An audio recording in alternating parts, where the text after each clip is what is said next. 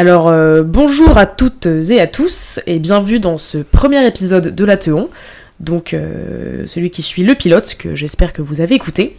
Alors, pour rappel, l'Athéon, c'est donc un podcast où on aborde la honte sous plein d'angles, autour de confessions, de partage d'anecdotes drôles ou encore moins drôles, parce que bah, parfois la honte, c'est juste horrible. Donc, euh, tout le monde a déjà eu honte, c'est un sentiment qui est universel. On va voir comment ce sentiment ou ces souvenirs peuvent se répercuter sur notre euh, développement en tant qu'adulte, sur les raisons de notre vie, si c'est parfois drôle, si c'est parfois des traumatismes, d'où vient ce sentiment. Euh, et donc on va essayer de répondre à toutes ces questions avec nos merveilleuses et merveilleuses invités. Euh, alors moi, pour un petit rappel, je suis Mathilde et je suis la créatrice de cette émission. Et j'ai créé cette émission parce que moi j'ai tout le temps honte. Donc voilà, euh, je vais vous raconter tout à l'heure ma honte de la semaine, parce que j'ai tellement honte souvent que j'en ai suffisamment pour raconter une honte par semaine. Euh, donc pour moi ce podcast euh, c'est cathartique, c'est me mettre à nu, et c'est un moyen aussi de dédramatiser mes moments d'embarras. Et je suis accompagnée, et je serai toujours accompagnée, de mon acolyte, co-créateur de cette émission, Malo Bonsoir ou bonjour, en fonction de quand vous écoutez ce podcast. Petite présentation succincte de ta Oui. personne Bah, je m'appelle Malo, je- j'ai la chance d'accompagner Mathilde dans ce podcast pour notre premier épisode après le pilote. Et je suis ravi de, de faire ça ce soir, euh, tous et tout ensemble. Alors maintenant, passons aux invités. Alors tout d'abord, nous avons notre grande amie Flore, dite euh, Florus. Donc Flore est professeure d'histoire-géographie au lycée, fan euh, de Stéphane Bern, non, elle le est.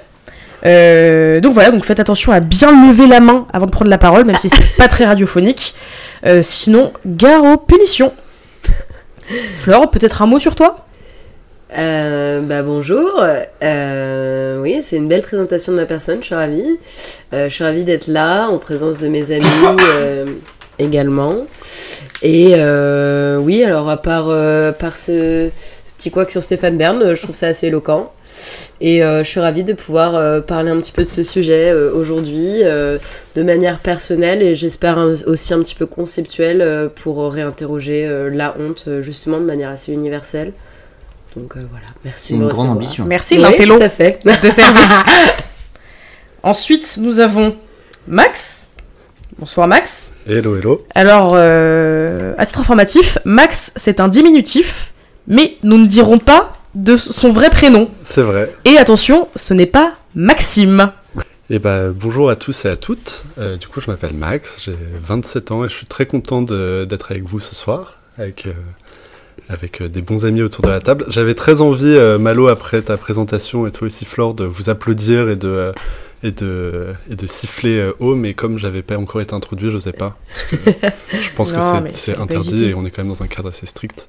Bien sûr, Oui. C'est très contrôlé. Oui, on fait signer à tous nos invités euh, une charte de bon comportement pour l'épisode. Je pense que c'est important que chacun et chacune se Oui, comporte selon les- les règles que nous avons imposées avec Malo pour le bon déroulement de l'épisode. Avec les menaces qui nous ont été proférées avant l'épisode, j'ose pas trop déroger, quoi. Alors moi déjà, euh, j'ai pas souvent honte. Et euh, c'est même quelque chose dont je suis assez fière et que je dis euh, très souvent, c'est que c'est un sentiment que je ressens très rarement.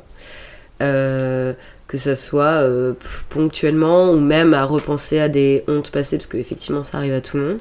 Mais euh, j'ai rarement euh, ce- cette honte. j'ai rarement, enfin, je, je vois un petit peu quel est le sentiment qu'on ressent. On a un peu froid dans le haut du dos, dans le haut de la poitrine. On n'ose pas trop parler. On repense et on ressasse aux événements qui nous ont amené à avoir honte. Et ça, c'est vraiment quelque chose que moi, je ressens très rarement. Donc, Trop de bol.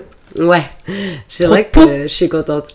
Mais euh, je sais pas trop à quoi c'est dû. Peut-être que ce podcast me permettra de répondre à ces questions-là. Mais euh, j'avoue que oui, j'ai rarement honte. Euh, alors, j'aurais tendance à dire que je suis pas quelqu'un qui a beaucoup honte non plus. En tout cas, plus maintenant. Quand j'étais plus jeune, ça a été euh, plus compliqué parfois. Ah oui, je suis assez d'accord qu'effectivement, avec l'âge, ça. Et euh, j'essaie en temps normal de faire le moins de trucs que je pourrais regretter par la suite. Par contre, je suis très sujet euh, au fait d'avoir euh, peur d'avoir honte et du coup euh, parfois de me limiter ou de pas faire des choses par peur d'avoir honte. Et par contre, la honte est un truc dont, qui me fait flipper quoi. Mais t'as peur d'avoir honte ou t'as peur d'être jugé? Euh, alors, non, plutôt d'avoir honte. Ah ouais, c'est marrant d'avoir honte par anticipation. J'ai énormément ça. Mais t'aurais des, des, des exemples de contextes où ça se manifeste? Bah, je peux en donner un. Par exemple, si à une soirée, euh, euh, il y a une fille euh, qui me plaît, par exemple, Mhm. aller la voir pour lui parler ou un truc comme ça, ça va être quelque chose qui est super dur pour moi. Parce que j'ai hyper peur de me foutre la honte Ah oui, de sa réaction Oui. ou qu'il y ait un truc, enfin tu vois, je n'importe quoi, qu'il y ait quelqu'un qui arrive à ce moment-là et que je sois surpris là-dedans, alors qu'en soi il n'y a rien de euh, Oui. honteux dans l'idée ou quoi, mais ça, va, ça peut vachement me travailler. Alarme. T'as peur de, de te faire gauler en train de la draguer comme si c'était trop la honte de draguer quelqu'un. C'est ça, et c'est plus des trucs où je vais projeter une honte qui euh, n'existe pas forcément et par Ouais. anticipation être euh, hyper flippé de ça. Mais euh, par contre, dans les faits, il y a assez peu d'événements dont j'ai extrêmement honte, à part un ou deux que je vous raconterai ce soir. Hmm, quel teasing Play. Non, t'excuses pas. Euh, mais du coup, est-ce que vous diriez que la honte c'est un truc qui vous pourrit la vie ou est-ce que au contraire ça vous fait plutôt marrer? Enfin, est-ce que vous avez plutôt un, souvenir euh, anecdotique de vos hontes ou est-ce que celle que vous avez pu vivre euh, d'une manière générale euh, vous travaille encore maintenant? Moi, j'ai un rapport qui est assez ok avec mes hontes. C'est plutôt un truc que j'ai accepté chez moi, et même quand je vis des situations de honte maintenant, j'ai assez vite euh, la- le réflexe de me dire que ce sera une bonne histoire à raconter et que euh, ça fera marrer les autres plus tard. Donc c'est pas trop grave. Mm. Euh, donc ouais, non, c'est plutôt un truc qui qui, qui est pas problématique euh, pour moi d'en vivre et euh, et qui est pas bloquant. Euh, moi, je dirais que je pense que je, je, je suis pas très honteuse parce que je suis aussi beaucoup dans le contrôle justement pour éviter d'avoir des hontes. Je me rappelle qu'en fait, quand j'étais jeune, j'avais ce sentiment de honte en permanence. Et du coup, pour essayer de me libérer de ça, j'ai vraiment essayé de développer une personnalité hyper contrôle fric surtout. Et euh, donc, en fait, ça me pourrit plus la vie euh, parce qu'en fait, j'en vis pas. Mais peut-être qu'à terme, ça finit par me pourrir la vie parce que je suis vachement dans le contrôle pour éviter d'en vivre. Ouais, parce que avoir peur de vivre des hontes par anticipation, en fait, c'est aussi un peu une manière euh, de. Enfin, ça doit être euh, parfois un peu désagréable ou alors. euh, Bah en fait, ça a juste changé ma personnalité, quoi. Je pense qu'à un moment donné, j'étais des... j'avais tout le temps euh, peur socialement de subir des hontes, que j'ai commencé à être dans l'ultra contrôle et que peut-être qu'aujourd'hui j'en vis moins. Et donc ça me pourrit pas la vie sur des hontes un petit peu euh, anecdotiques ou sur des choses justement qui me définissent pas et qui juste m'arrivent par. Par euh, voilà mauvais choix euh, de manière un peu succinct enfin je veux dire un truc un peu anecdotique Là où peut-être que la honte me pourrit la vie sur certains sujets euh, très profonds et voire même traumatiques, euh, genre social, mais Mm. c'est peut-être moins ce que les gens caractérisent comme honteux. Je sais qu'en ce moment, par exemple, je subis des hontes et quand j'explique aux gens, ouais, je, je suis vachement honteuse de ça, bah, les gens me disent, mais pourtant, c'est pas la honte pour toi, ça devrait être la honte pour telle ou telle personne. Et euh, Ouais. peut-être qu'en fait, c'est. C'est c'est ce qu'on place dans le sentiment de honte qui fait que. Je sais pas. C'est-à-dire que là, par exemple, parce que c'était.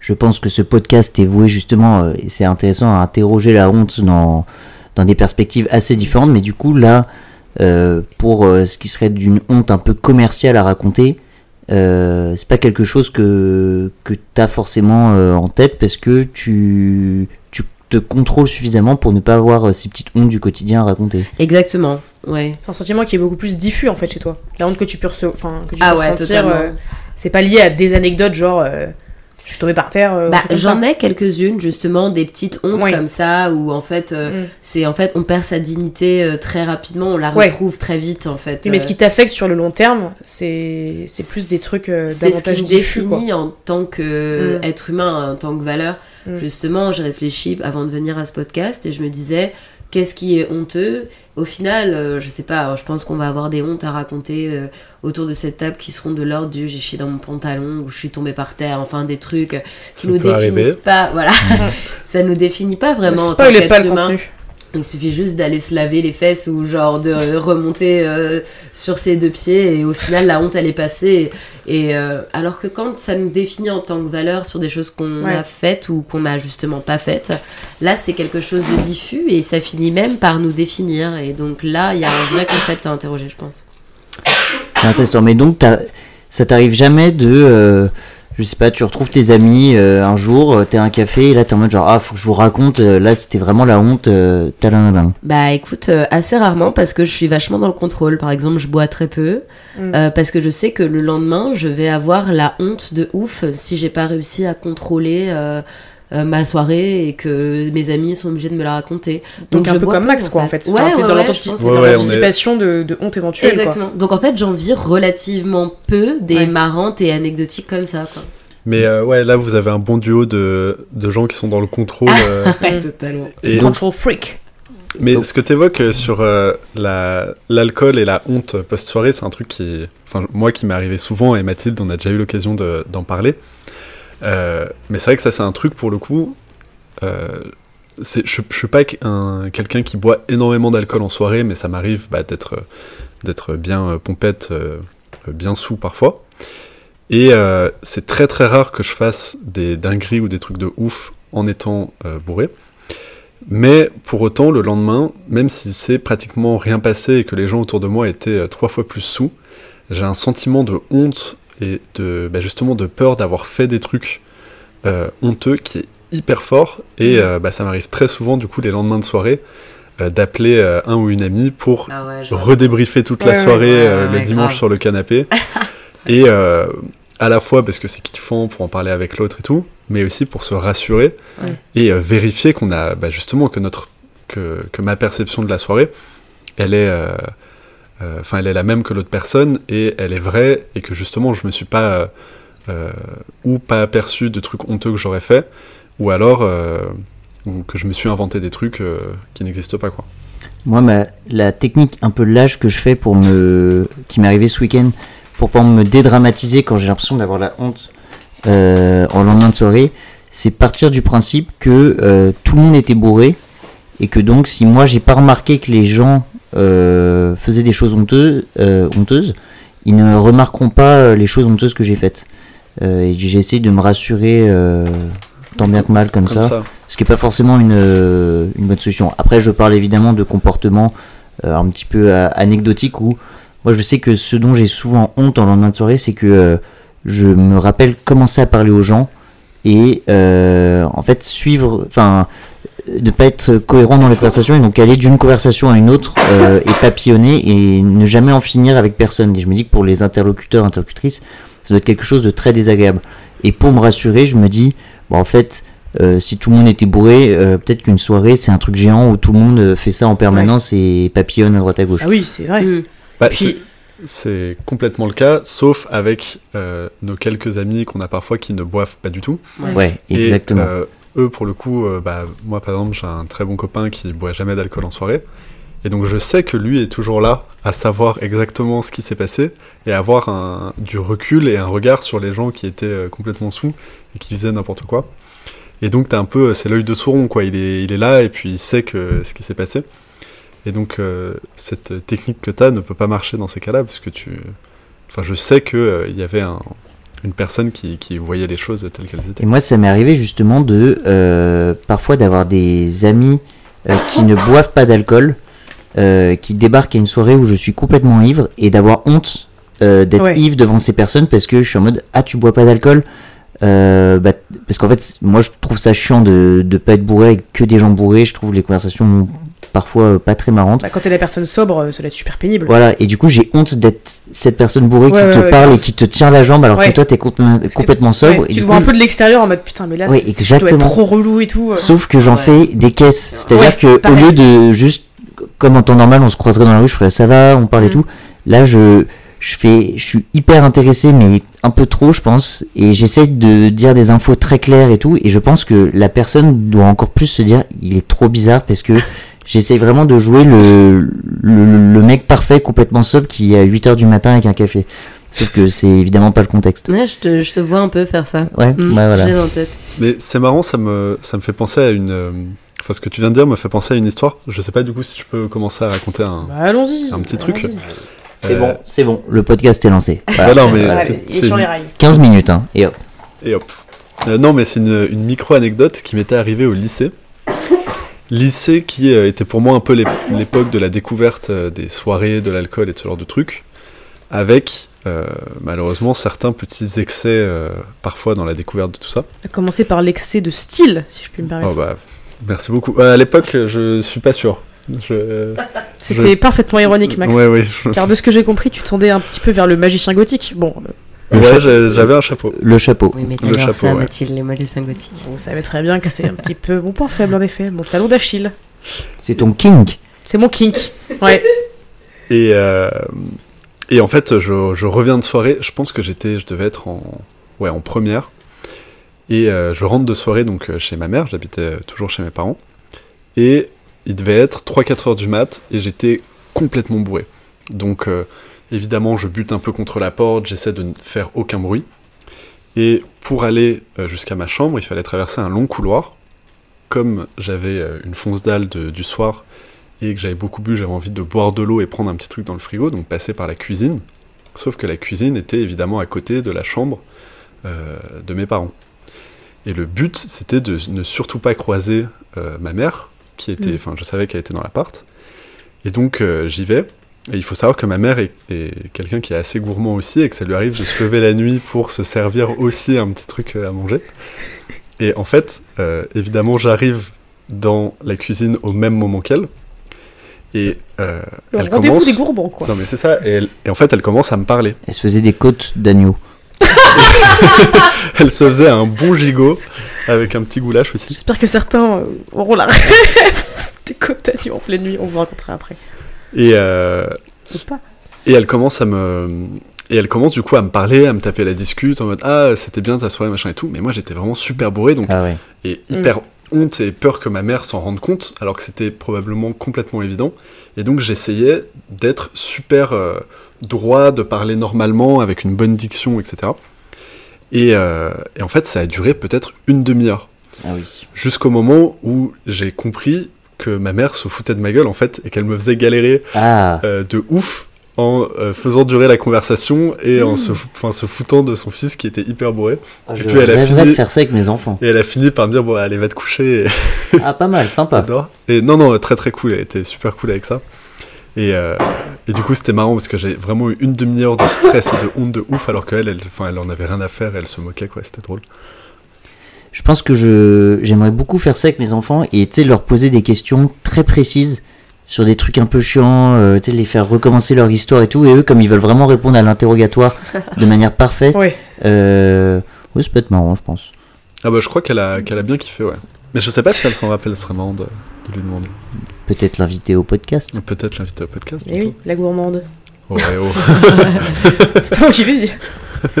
Et ce que tu dis, Malo, sur le fait de genre vouloir euh, contrôler ce qu'on dit et sa diction et tout, ça me fait penser que, genre là, en, en discutant avec vous, je repense en fait à plein de hontes que j'ai eu quand j'étais plus jeune. Ah, Il y a quelques années, j'étais en soirée et j'étais complètement mais bourrée, mais genre, mais à la mort quoi. Et ça m'arrive vraiment rarement.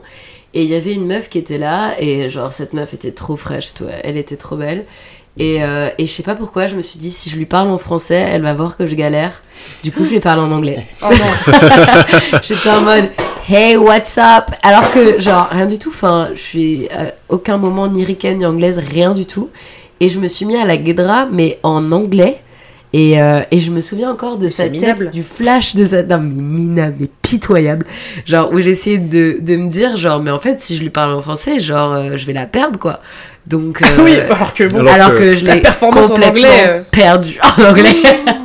genre, et surtout ouais, que- en vrai, c'était grave la tombe. ce projet était un échec en lui-même parce que si ça passait le cap de la drague, t'allais pas lui parler anglais. euh, Oui, bah non, clairement pas, tu vois. En plus, je galérais à plusieurs mois quoi. Après, si la meuf était trop sympa, euh, ça aurait pu faire une bonne anecdote, genre. euh, Mais non, ah, mais oui, là, je pense que vous savez pas, c'est qu'en fait, cette fille, ça faisait déjà plusieurs soirées que j'avais fait avec elle et qu'elle savait très bien que je Ah parlais oui. français en Ah. fait. Ah oui, d'accord. on est sur de la honte pure et dure là. Ah oui, là, c'est Ah clair. oui, c'est décidément une bonne idée de merde. Ouais, c'était une idée à chier. Bon, est-ce qu'on passerait pas à notre honte de la semaine, Malo? La dernière qui nous soit Ah arrivée. bah avec plaisir, je te laisse commencer parce que tu, tu m'as dit que t'en avais, euh, avais vécu euh, plusieurs, des variés, des, dans des styles différents. Euh, bah moi j'en ai deux. alors, pas la dernière, mais l'avant-dernière, du coup, je suis sortie avec ma très bonne amie Jeanne. Et quand on sort avec Jeanne, vraiment, c'est quelque chose, quoi. Déjà, on dirait vraiment des, des vieilles tatas. Enfin, on est tout le temps habillés pareil, je ne sais pas pourquoi. Mais le fait est qu'on se retrouve toujours habillés pareil. Donc là, on est habillés pareil, on a la même veste de moto, elle en rouge, moi en bleu, enfin ça fait vraiment les jumelles maléfiques et tout. Évidemment, on est ivre-caisse, on va en boîte, on fait pas la queue, on passe devant tout le monde, on a zéro justification, ça passe, on sait pas pourquoi, bon bref. On est ivre-morte, on va en boîte, on fait n'importe quoi et tout, euh, bref. Évidemment, euh, en boîte, je tombe par terre, euh, parce que le sol était très glissant et Ah, une chaussures explication, quand même. très lisses, donc je suis tombée par terre. Ce qui me foutait la honte, mais pas tant que ça, parce que t'es en boîte, bon, les gens font peut-être pas trop gaffe et tout. Il peut y avoir un pogo. Oui, bon, là, c'est pas le gars, mais pardon, je tiens à préciser que je suis extrêmement malade, j'arrête pas de tousser. Et euh, la deuxième honte arrive un petit peu plus tard, où du coup, ivre morte, on décide euh, de partir de la boîte. Donc on se retrouve place Pigalle, j'accompagne Jeanne acheter euh, un kebab. Donc euh, évidemment, on est toujours ivre morte. Je passe devant une autre boîte et je vois devant cette boîte un mec que je n'aime pas spécialement. Qui est. Que tu euh, connais. Que je connais, oui, mais que vraiment j'aime pas, enfin, c'est pas mon pote, euh, enfin, pas du tout. Et je le vois et je dis, oh, oh bah, oh bah toi alors et tout. Donc évidemment, je fonce sur lui comme si c'était mon, mon meilleur ami d'enfance. Lui, évidemment, a l'air de s'en carrer l'oignon. Euh, moi, trop bourré, je dis, ouais, tu aurais pas dit feu, s'il te plaît, je fume une clope et tout. Alors que qui fume une clope à 6h30 du mat, euh, c'est pathétique. Il me donne du feu. Je prends le feu, évidemment, je fais la star. hein. Le feu m'échappe des mains. Donc le feu tombe par terre. Je me penche pour ramasser le feu. Oh là là, attention. tombe. Il y a plein de Ah, Là, je vous le dis. Il y avait mille options euh, très honteuses possibles. Bah, le feu me tombe des mains, je me penche pour ramasser le feu, et je tombe par terre. Alors que j'étais debout, statique. Enfin, j'étais pas en train de marcher ni rien, c'était pas une situation périlleuse. Donc je suis juste tombée vraiment par terre, enfin c'était hyper humiliant, comme un peu une... Bon, heureusement je suis pas tombée sur le dos, comme une tortue, Oui, mais alors- le culbuto et à battre des pieds et des mains en l'air, Mais alors, à plat ventre et aussi euh, nager un petit peu Ouais. sur le trottoir, contre terre. C'est hyper humiliant, et en plus j'étais avec un pote, et j'ai dit « Oh non, c'est trop lente, putain, c'est trop humiliant et tout ». Et le mec me dit « Mais ça aurait pas été la honte si t'avais pas dit que c'était la honte ». Ah, Et là, c'était vraiment une espèce de mindfuck. Et je me suis dit, mais oui, putain, il a pas complètement tort. Mais en même temps, si j'avais pas dit que c'était la honte, ça aurait peut-être été encore pire de faire genre qu'il s'était rien passé et tout. Donc euh, voilà, première honte. Deuxième honte, qui est euh, peut-être un peu plus badante, mais qui est quand même euh, pas mal. Je, je- là, je rentre tout juste d'un week-end à Lille euh, où j'étais avec euh, mes trois euh, meilleurs amis. dans le nord. Dans le nord, dans le Schnorr. Dans le Je, dirais, je crois qu'on dit comme ça. Euh, D'ailleurs, le Welsh, c'est immonde. je vais pas le dire, c'est vraiment un des pires Allez. plats qui a été inventé. Ah, moi, je suis, je suis pas d'accord. Non, C'est dégueulasse. Ah non, ah, moi j'adore le Welsh. Avec tes papilles de Doberman. Ouais, c'est vraiment un truc Oh pour... non, c'est dur. Pardon, Malo. Oui, non, mais c'est. Bah, je suis d'accord quand, quand on sort, t'es rarement content. Non, Bah, mais- déjà, c'est... Oui, enfin, c'est... Mais la perspective d'en manger à chaque fois moi, me mettait de bonne humeur. Mais le principe du plat est absurde. Enfin, Du jambon. tout est trop jaune déjà. du Oui. pain dans de la bière avec Du pain, du dans de la jambon. bière, dans du jambon, dans de la moutarde, dans du Ouais. cheddar, dans de l'œuf, dans de Il l'huile. y a Enfin, rien qui va. Ouais, je trouve qu'il y a un côté euh, justement un peu fourre-tout qui, qui peut être convivial. ouais, pas fana. Bon, ouais, du coup, je suis à Lille. Et euh, je suis dans un moment pas forcément très, très heureux de ma vie euh, actuellement. Et on a une soirée euh, vendredi soir. Donc on va à la soirée et tout. On se fait belle, on se prépare pendant deux heures, machin et tout. J'arrive à la soirée. Je bois deux verres, pas plus. Et avec mes potes, on veut bientôt partir parce qu'on n'est pas hyper à l'aise, machin. C'était quoi comme soirée? Une soirée dans une maison en anniv de quelqu'un, d'une meuf. Donc on n'est pas hyper à l'aise et tout, et on va voir notre copine qui, donc, qui habite à Lille, qui nous héberge pour lui demander les clés de l'appart, qu'elle est en train de, nous donner, donc on se retrouve dans la cuisine. Et elle nous dit, euh, oui, oui, bon, écoutez, alors ça, alors pour les matelas, vous faites ceci, cela, donc on l'écoute, on l'écoute. Et je commence à avoir une énorme bouffée de chaleur, genre un truc qui me prend, mais vraiment euh, hyper fortement, quoi. Et je me dis, oh non, putain, je vais faire une crise d'angoisse, euh, trop chiant. Et en fait, la bouffée de chaleur ne s'arrête pas, et je commence à avoir la tête qui tourne, et je me dis, oh non, mais fuck, je vais m'évanouir, quoi. Parce que je me suis évanouie, genre, trois fois dans ma vie, et à chaque fois, je reconnais les symptômes. Et euh, du coup, je leur dis, euh, putain, les filles, je crois que je vais m'évanouir, je crois que je vais m'évanouir, euh, c'est trop chiant. Elles me disent, vite, vite, monte les escaliers pour te poser dans une chambre et tout. Donc je commence à essayer de monter les escaliers, je n'arrive pas à monter les escaliers Ah parce oui, que je suis trop monter les confuse. escaliers. Donc je monte les escaliers comme si j'étais à 6 grammes alors que j'étais pas du tout bourré, mais je suis incapable de monter les escaliers. Donc je me pose dans les escaliers et j'ai le temps de leur dire Mais non, mais en plus, je vous jure que je suis pas du tout bourré et tout, euh, c'est juste que je suis dans une espèce d'état trop bizarre de psychose et tout, nanana. Et après, blackout total. Et je reprends connaissance, et en fait, à chaque fois que je m'évanouis, j'ai l'impression d'avoir dormi, genre une super nuit de sommeil, et que je me réveille, genre. Euh et du coup, genre, je reprends connaissance, et genre, je vois que des gens, genre, méga paniqués autour de moi et tout. genre euh, ma pote Léa qui est en pleurs, ma pote Lou qui est au téléphone avec le SAMU et tout, et moi qui dis Oh non merde, je me suis quand même pas évanouie Bien sûr que si. Et non seulement je me suis évanouie, mais je me suis également pissé dessus Ah, dans les escaliers de la soirée. qui était en velours. Non, Dieu merci, c'était des escaliers en bois, donc peut-être plus facile à nettoyer. À briquer.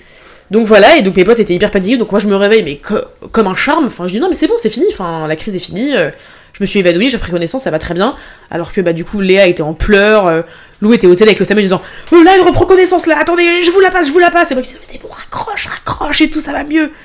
Donc euh, très humiliant, après on a commandé un Uber pour rentrer, j'ai vu que le Uber avait des superbes sièges en cuir beige à l'arrière, je lui ai évidemment pas dit que mon pantalon était rempli de pisse, Il était imbibé de pisse, ouais. donc voilà. Petite honte, Et- euh, et heureusement, je crois que les gens n'ont pas trop cramé. Mais moi, ça... ah, parce que c'était à la soirée. Ah oui En pleine moi- soirée, moi, à c'est- 2h du matin. Ça m'était arrivé un peu de manière euh, similaire. C'était un moment de ma vie où j'étais euh, assez euh, stressé et très fatigué, Ouais. euh, une longue fatigue Mhm. de fond. Et euh, j'étais à une soirée pareille où je n'avais pas bu tant que ça. J'étais pas très bourré.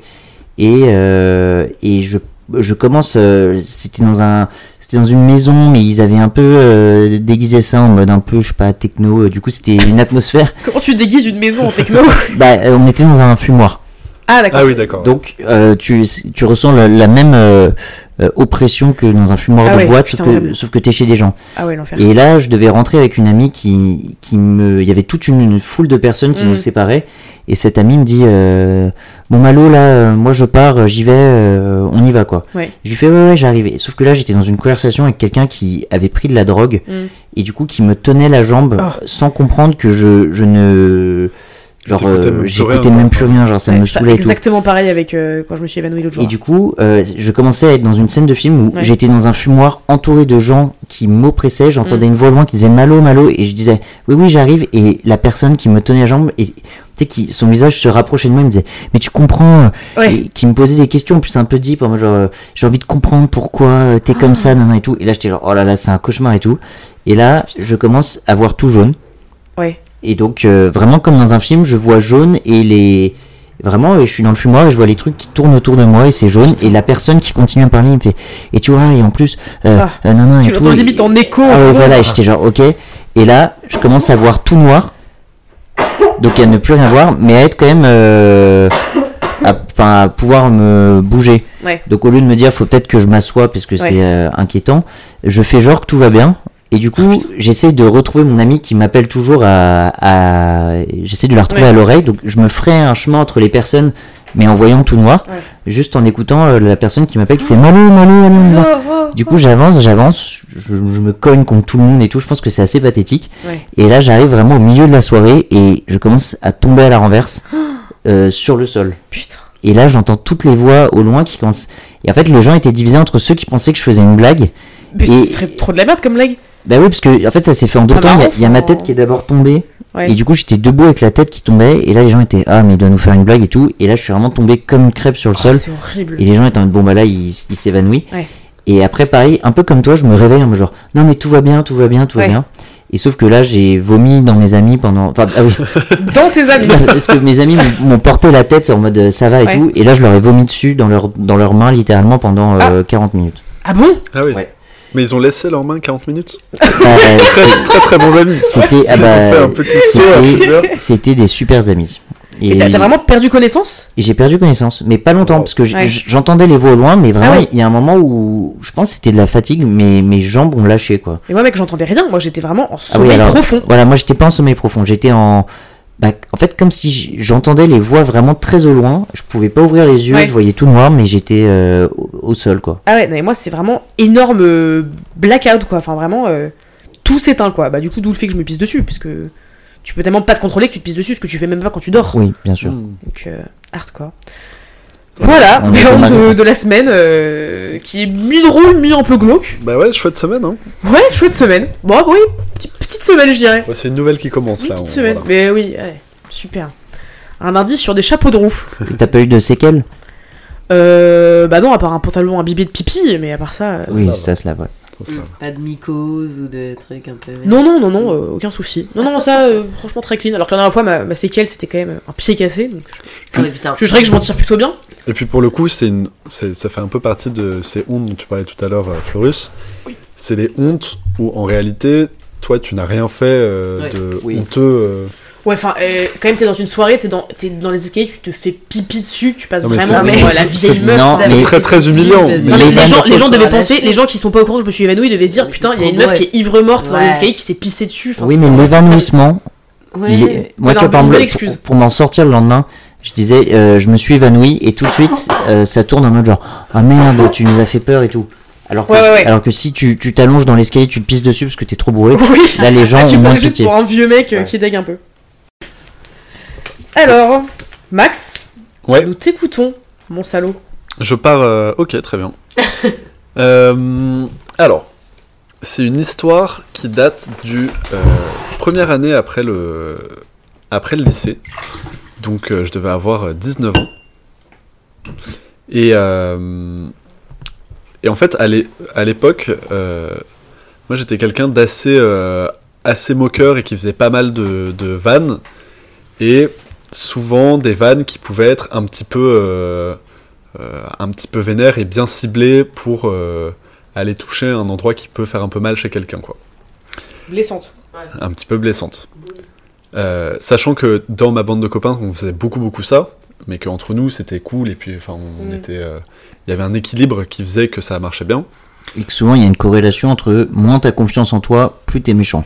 Euh, exactement. Et j'avais ouais. très peu confiance en moi, notamment euh, lié à des choses comme l'a évoqué Mathilde tout à l'heure, qui était que je n'avais aucun flow. et C'est moi la bouillie dans l'histoire, C'est- c'est horrible.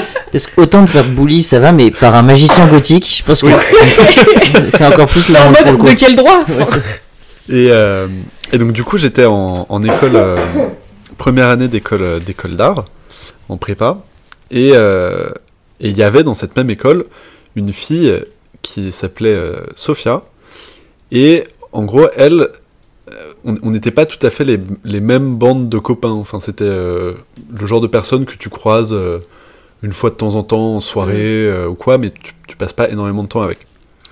Et en fait, euh, cette, euh, cette fille avait un, un grand menton. Et du coup, sur ses photos Facebook ou ce genre de trucs, euh, on avait remarqué avec un copain que bah, probablement qu'elle devait complexer un peu dessus, alors qu'en vrai, c'était pas, pas du tout un truc de ouf, mais bon, on a tous euh, des complexes, surtout à cet âge-là, qui peuvent être euh, sortir un peu de, de plein. Enfin, venir de nulle part, quoi. Et du coup, elle était souvent bah, soit avec un peu un col roulé, soit euh, Ah, elle cachait son menton. un, un peu, ouais. Ou c'est soit euh, tu vois une photo avec son chat euh, qu'elle tient dans ses bras et qui, le menton. qui fait un câlin et du coup tu vois pas trop. Enfin, et, du coup, je, enfin, je pense qu'il y avait, on avait cramé qu'il y avait peut-être un vrai, en aviez déduit euh, ça. voilà, un vrai complexe. Et euh, il s'avère que cette fille, on n'était pas hyper potes. Enfin, on n'avait pas des super interactions. Moi, je la trouvais pas hyper sympa. Je pense qu'elle me trouvait pas hyper sympa non plus. Et, euh, et après une soirée avec des copains, on était sur, euh, sur Skype à l'époque. Euh, Je pense qu'on avait, on avait dû jouer jeux vidéo un peu tard ou un truc comme ça. Et vers 2-3 heures du matin, on s'ennuyait. Et, et du coup, en fait, on, enfin, je sais pas, on s'est un peu engrainé entre nous. Et moi, je suis allé poster euh, sur le, la photo de profil Facebook de cette fille qui venait de mettre une nouvelle photo de profil euh, un peu dans, le délire que j'ai décrit. Et j'ai posté euh, du coup un commentaire public super méchant de. alors je sais plus ce que c'était exactement, mais c'était un truc du genre. ah, en vrai, faut que t'arrêtes avec la technique de, euh, de cacher ton menton, on le voit de ouf. Ah, euh, Ah, c'est un truc super vénère, tu vois. Ah ouais, Ah ouais, ah, quelle ouais. gratuit, en enfoiré. plus. Ouais, ouais. Super gratuit. Et en la plus, c'est même pas une blague bien sentie, c'est de la c'est- merde. C'est pas Oui, une blague. Attends, t'as 19 ans là Ouais. Oh, Ah ouais, vache, putain. Putain, Ah vache, mais quoi T'as C'est- le droit de vote, mec C'est super méchant. Euh, complètement gratuit. La meuf, c'est même pas en réponse à un truc qu'elle m'aurait fait, tu vois. C'était euh, Gratuit, quoi. juste. euh, Mais t'as pété un plomb on était, Ouais. mais on était, on était à 3-4 petits mecs euh, Bande de mecs de 19 ans. sur, euh, sur Discord à s'engrainer, à être en mode euh, Ah, on est trop cool et euh, on peut se permettre d'être des connards, tu vois. On est trop Aïe, subversif. aïe, aïe. Et, euh, et donc je fais ça. Évidemment, euh, euh, je vais m'endormir, mais euh, Sur tes deux le, oreilles. le cœur léger. Vraiment. euh, Oh là là. Limite, un petit sourire aucune- de non, fierté mais- Ah ouais, aux lèvres. Ah, encore plus imblairable avec son chapeau de magicien, Ah oui, le le sourire. lit, je voilà. sais. Je- truc dans son oreiller pour faire passer son je- chapeau. Je dormais avec, évidemment. Euh, non, non, mais euh, où, en fait, je, me, je, me, je, je mesurais pas du tout le truc, tu vois. Enfin, c'était. euh, J'y faisais pas du tout gaffe. Et euh, le lendemain, évidemment, je reçois un message de cette meuf qui euh, me traite de gros connard en mode, mais genre, pourquoi tu fais ça? C'est c'est vraiment un move de connard. Qui me supprime de ses amis Facebook euh, de façon très logique. Et. Et. euh, Toi, t'es en mode, oh, elle est trop chiante. Ouais. et bah non, genre euh, là euh, je me dis ah putain euh, je, je- je me dis enfin ça me ça me fait un truc quoi. Parce que c'est euh, un âge où tu penses que en faisant ça, la personne va rigoler en mode genre, euh, haha, c'est je vrai pense que que, je. tu fais attention que c'est les autres rigolent. Non Ouais. mais ouais tu c'est sais ça. qu'elle va Ouais, pas rire. ouais, bah, tu veux que les autres Oui. Je pense que tu vas faire le buzz, limite, tu vas avoir 20 Oui, likes sur ton ça. commentaire. euh, C'est ça en plus. euh, oui. Enfin tu vois c'était s'attaquer à une fille qui était pas très populaire euh, Ouais. et enfin je pense que c'est euh, Ah bah con mais il y avait un peu un truc euh. de euh, T'étais une hyène en fait. Non mais c'est aussi un truc de refaire. euh, Enfin tu vois moi au collège euh, j'étais clairement pas dans les gens qui étaient Ouais, frais. tu te venges, quoi. Et il y avait un peu un truc de ah bah maintenant que là à ce moment donné je peux potentiellement avoir ce pouvoir là, je l'exerce alors qu'en vrai c'était trop nul tu vois.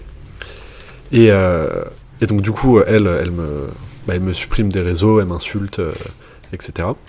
Et en fait ça m'a j'ai énormément repensé à ce truc là après et ça m'a euh, euh, vraiment beaucoup beaucoup euh, euh, affecté et fait réfléchir de ouf. Et en fait, ça, ça a créé presque un shift, euh, un virement dans ma personnalité, Mm. où j'ai complètement arrêté à partir de ce moment-là de faire ce genre de vanne. Et j'ai après, euh, et enfin forcément c'est une évolution qui prend du temps et qui se fait pas du jour au lendemain ou quoi, mais ça a amorcé le début d'un truc d'essayer d'être beaucoup plus euh, euh, bah, bienveillant, gentil avec les gens, pas moqueur et des trucs comme ça. Mais c'est passé par ce truc-là dont j'ai super super super honte. Vous en avez reparlé? En fait, je ne suis pas sûr. C'est-à-dire que euh, jusqu'à il y a un ou deux ans, j'étais persuadé que, genre un ou deux ans après, je lui avais envoyé un message pour m'excuser, etc. Et en vrai, en y réfléchissant là, je, ne suis, je me demande si c'est un vrai souvenir d'un Ouais. truc que j'ai fait ou si euh, je me le suis inventé pour me rassurer, tu vois. Et t'es jamais allé euh, que- checker euh, dans tes messages Facebook euh, si tu l'avais recontacté cette meuf? Il faut que... Faut que Faut le faire en direct Trouve le là. courage de. Ouais. Mais ouais, ça c'est, je pense, c'est le truc dont j'ai le plus honte dans ma vie. Et c'est un truc que je trouve bah, vraiment juste Ouais. nul et un peu. Enfin, il n'y a pas de- d'excuse, tu vois. Parce que moi qui t'ai connu récemment, euh, je ne t'imagine pas du Ah, tout ce c'est trait de clair. personnalité. Vraiment pas. Le côté moqueur euh, sur les complexes euh, visés des gens. Ouais. Je t'imagine pas du tout. euh, J'étais je dis pas ça pour racheter ta, ta popularité auprès des gens qui écoutent, mais euh, Oui, c'est vrai qu'elle est peut-être un petit peu baissée maintenant. mais Mais Bah, j'étais, euh, énorme, ouais, énormément comme ça. Mais de toute façon, je trouve que c'est un âge où. euh, Enfin, moi, j'ai fait des trucs euh, bien similaires et tout, où en fait, t'as un truc de euh, qui est accentué avec les réseaux sociaux. Ça fait un peu phrase de boomer, mais enfin, moi, j'ai des souvenirs de à 23 h entre potes sur Messenger et tout. Tu t'engraines dans des trucs vraiment Ouais. genre euh, débiles, méchants. T'as t'as plus du tout euh, aucune phase avec la réalité et tout, et tu, tu peux faire des trucs comme ça.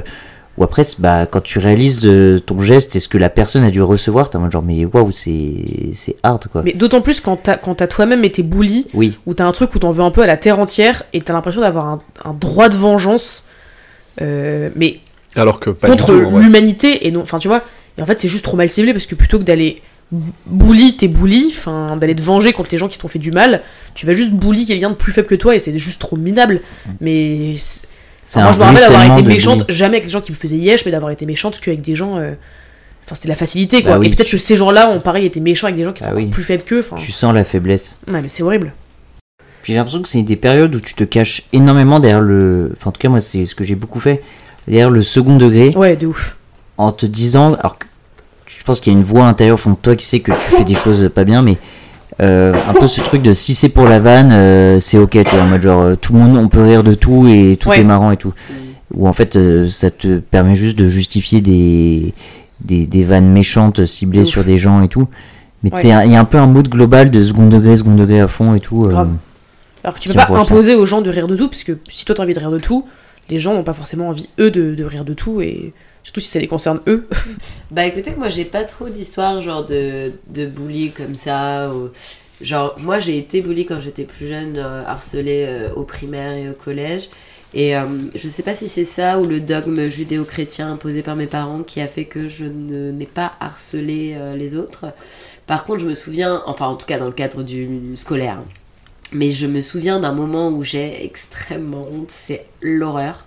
C'était euh, genre euh, juste après les attentats euh, de Charlie Hebdo, il me semble. Je devais avoir 17 ans et puis à 17 ans j'étais une ordure. Enfin franchement Mm. j'étais la petite pétasse parisienne qui met des sacs beaucoup trop chers et qui euh, genre euh, a- bah, un peu l'accent que j'ai en ce moment d'ailleurs et qui est euh, imbérable quoi et qui euh, dit des trucs du style euh, t'habites où euh, à Paris ah non mais à Nanterre non mais Nanterre c'est pas Paris en fait c'est pas pensais que t'allais dire que tu disais.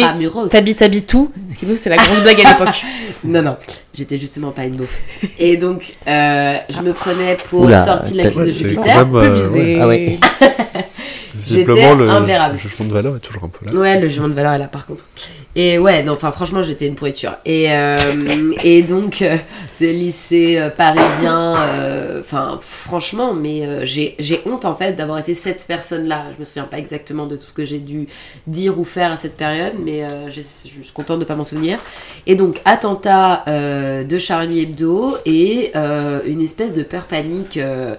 Qui, euh, si vous, vous avez vécu cette période à Paris, euh, et Mm. notamment moi, mon lycée était juste à côté, donc en fait, il y avait une psychose générale, c'était Mm. un petit peu pour justifier ce que, le comportement que j'ai eu euh, juste après. C'était où Charlie Hebdo? C'était euh, à côté de Bastille, et mon lycée était à Bastille, donc euh, franchement, euh, il y avait un, voilà, il y avait une psychose généralisée, et puis franchement, moi, j'ai pas du tout grandi dans un milieu inclusif où on parlait justement de l'islam, donc euh, les amalgames étaient extrêmement rapides.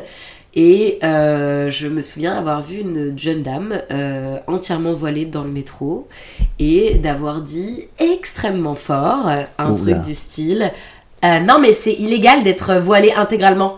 Euh, et d'avoir fait une sorte de micro-scandale Wow. toute seule. Euh, la Ah, la toi, t'étais cette personne. Et bien sûr que j'étais cette personne. Mais un peu droite, Non, mais j'étais de droite. solo à dire ça dans ton, dans ton Non, j'étais avec une pote, mais franchement, j'étais, je vous l'ai dit, j'étais une pourriture. En plus, et voilà, et j'étais de droite. Et donc, euh, j'ai quand même sorti des trucs du style MKM, c'est cool, quoi. Ou genre, euh, Ah ouais. ouais. Non, mais j'étais deux spies jupéistes, Je- j'ose le dire tout doucement dans ce micro. Et euh, donc, ça n'allait pas du tout. Et, euh, et en fait, a posteriori, je me rends compte à quel point c'est totalement islamophobe et euh, voire, euh, enfin, misogyne. Enfin, il n'y a rien qui va dans cette euh, phrase, quoi. Et, euh, et c'est un petit peu. Surtout le côté. euh, horrible. Écoutez, je tape mon scandale en public C'est la le dingo, genre. C'est l'âge où, à 17 ans, tu- tu, Mais tu sais pas déjà quitter pour prendre la parole. Et il y a un Bah, peu truc où tu, te sens un peu mm, pousser des ailes de, Ouais. de, de dire. Enfin. Ne soyez pas cette personne, pitié. Euh, c'est vraiment Ça risque pas. la tour Genre, évidemment, aujourd'hui, je pense pas un quart de ça. Enfin, je veux dire, euh, toutes les femmes peuvent s'habiller comme elles veulent. euh, et euh, évidemment, mettre euh, un voile intégral, enfin, il n'y a pas de, pas de souci là-dedans. Enfin.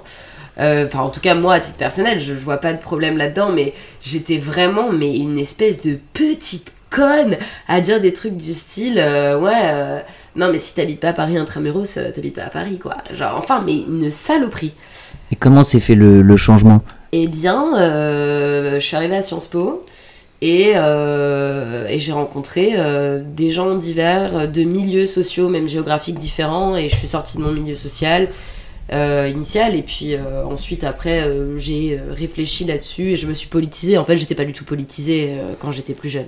On a Mm. l'impression au lycée qu'on est grand, mais pour être professeur au lycée, je vous assure que même en terminale, en fait, on est encore très, très jeune dans sa pensée, dans sa construction.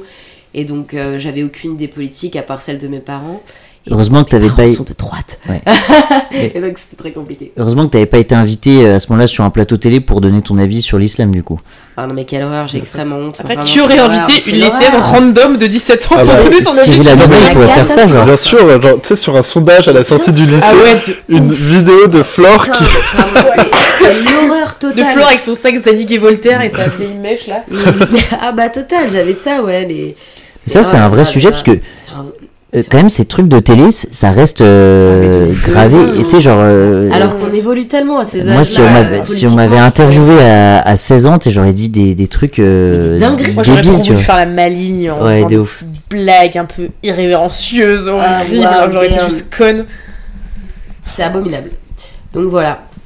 Et euh, pour les hontes un peu plus deep, parce que c'est ça le sujet là initialement? Oui, c'était pas juste euh, découvrir que vos co-hosts sont des, euh, sont des ordures. Que vos invités sont des ordures.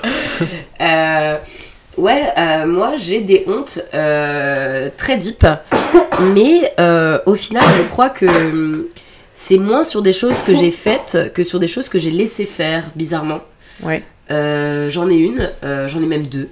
Euh, en fait, euh, il y a quelques années, j'ai fait mon coming out euh, auprès de mon père. Mhm. Euh, coming out B où j'explique du coup voilà à mon père que euh, j'aime euh, aussi les femmes et je le fais d'une façon hyper random entre passe-moi le sel et il est super bien cuit le steak quoi. Donc j'avais pas du tout pris un moment de, un temps calme je ne sais pas pour calmer ses ardeurs de fioniste. Donc j'avais vraiment pas trop réfléchi au sujet et j'avais un peu vomi l'information là comme ça à table.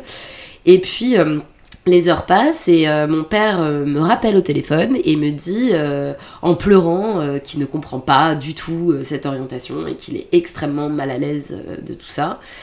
Et en fait, euh, je crois que ça a été pendant longtemps la pire honte de ma vie. Et en fait, j'ai pas eu honte de moi à ce moment-là, mais j'ai eu honte de lui.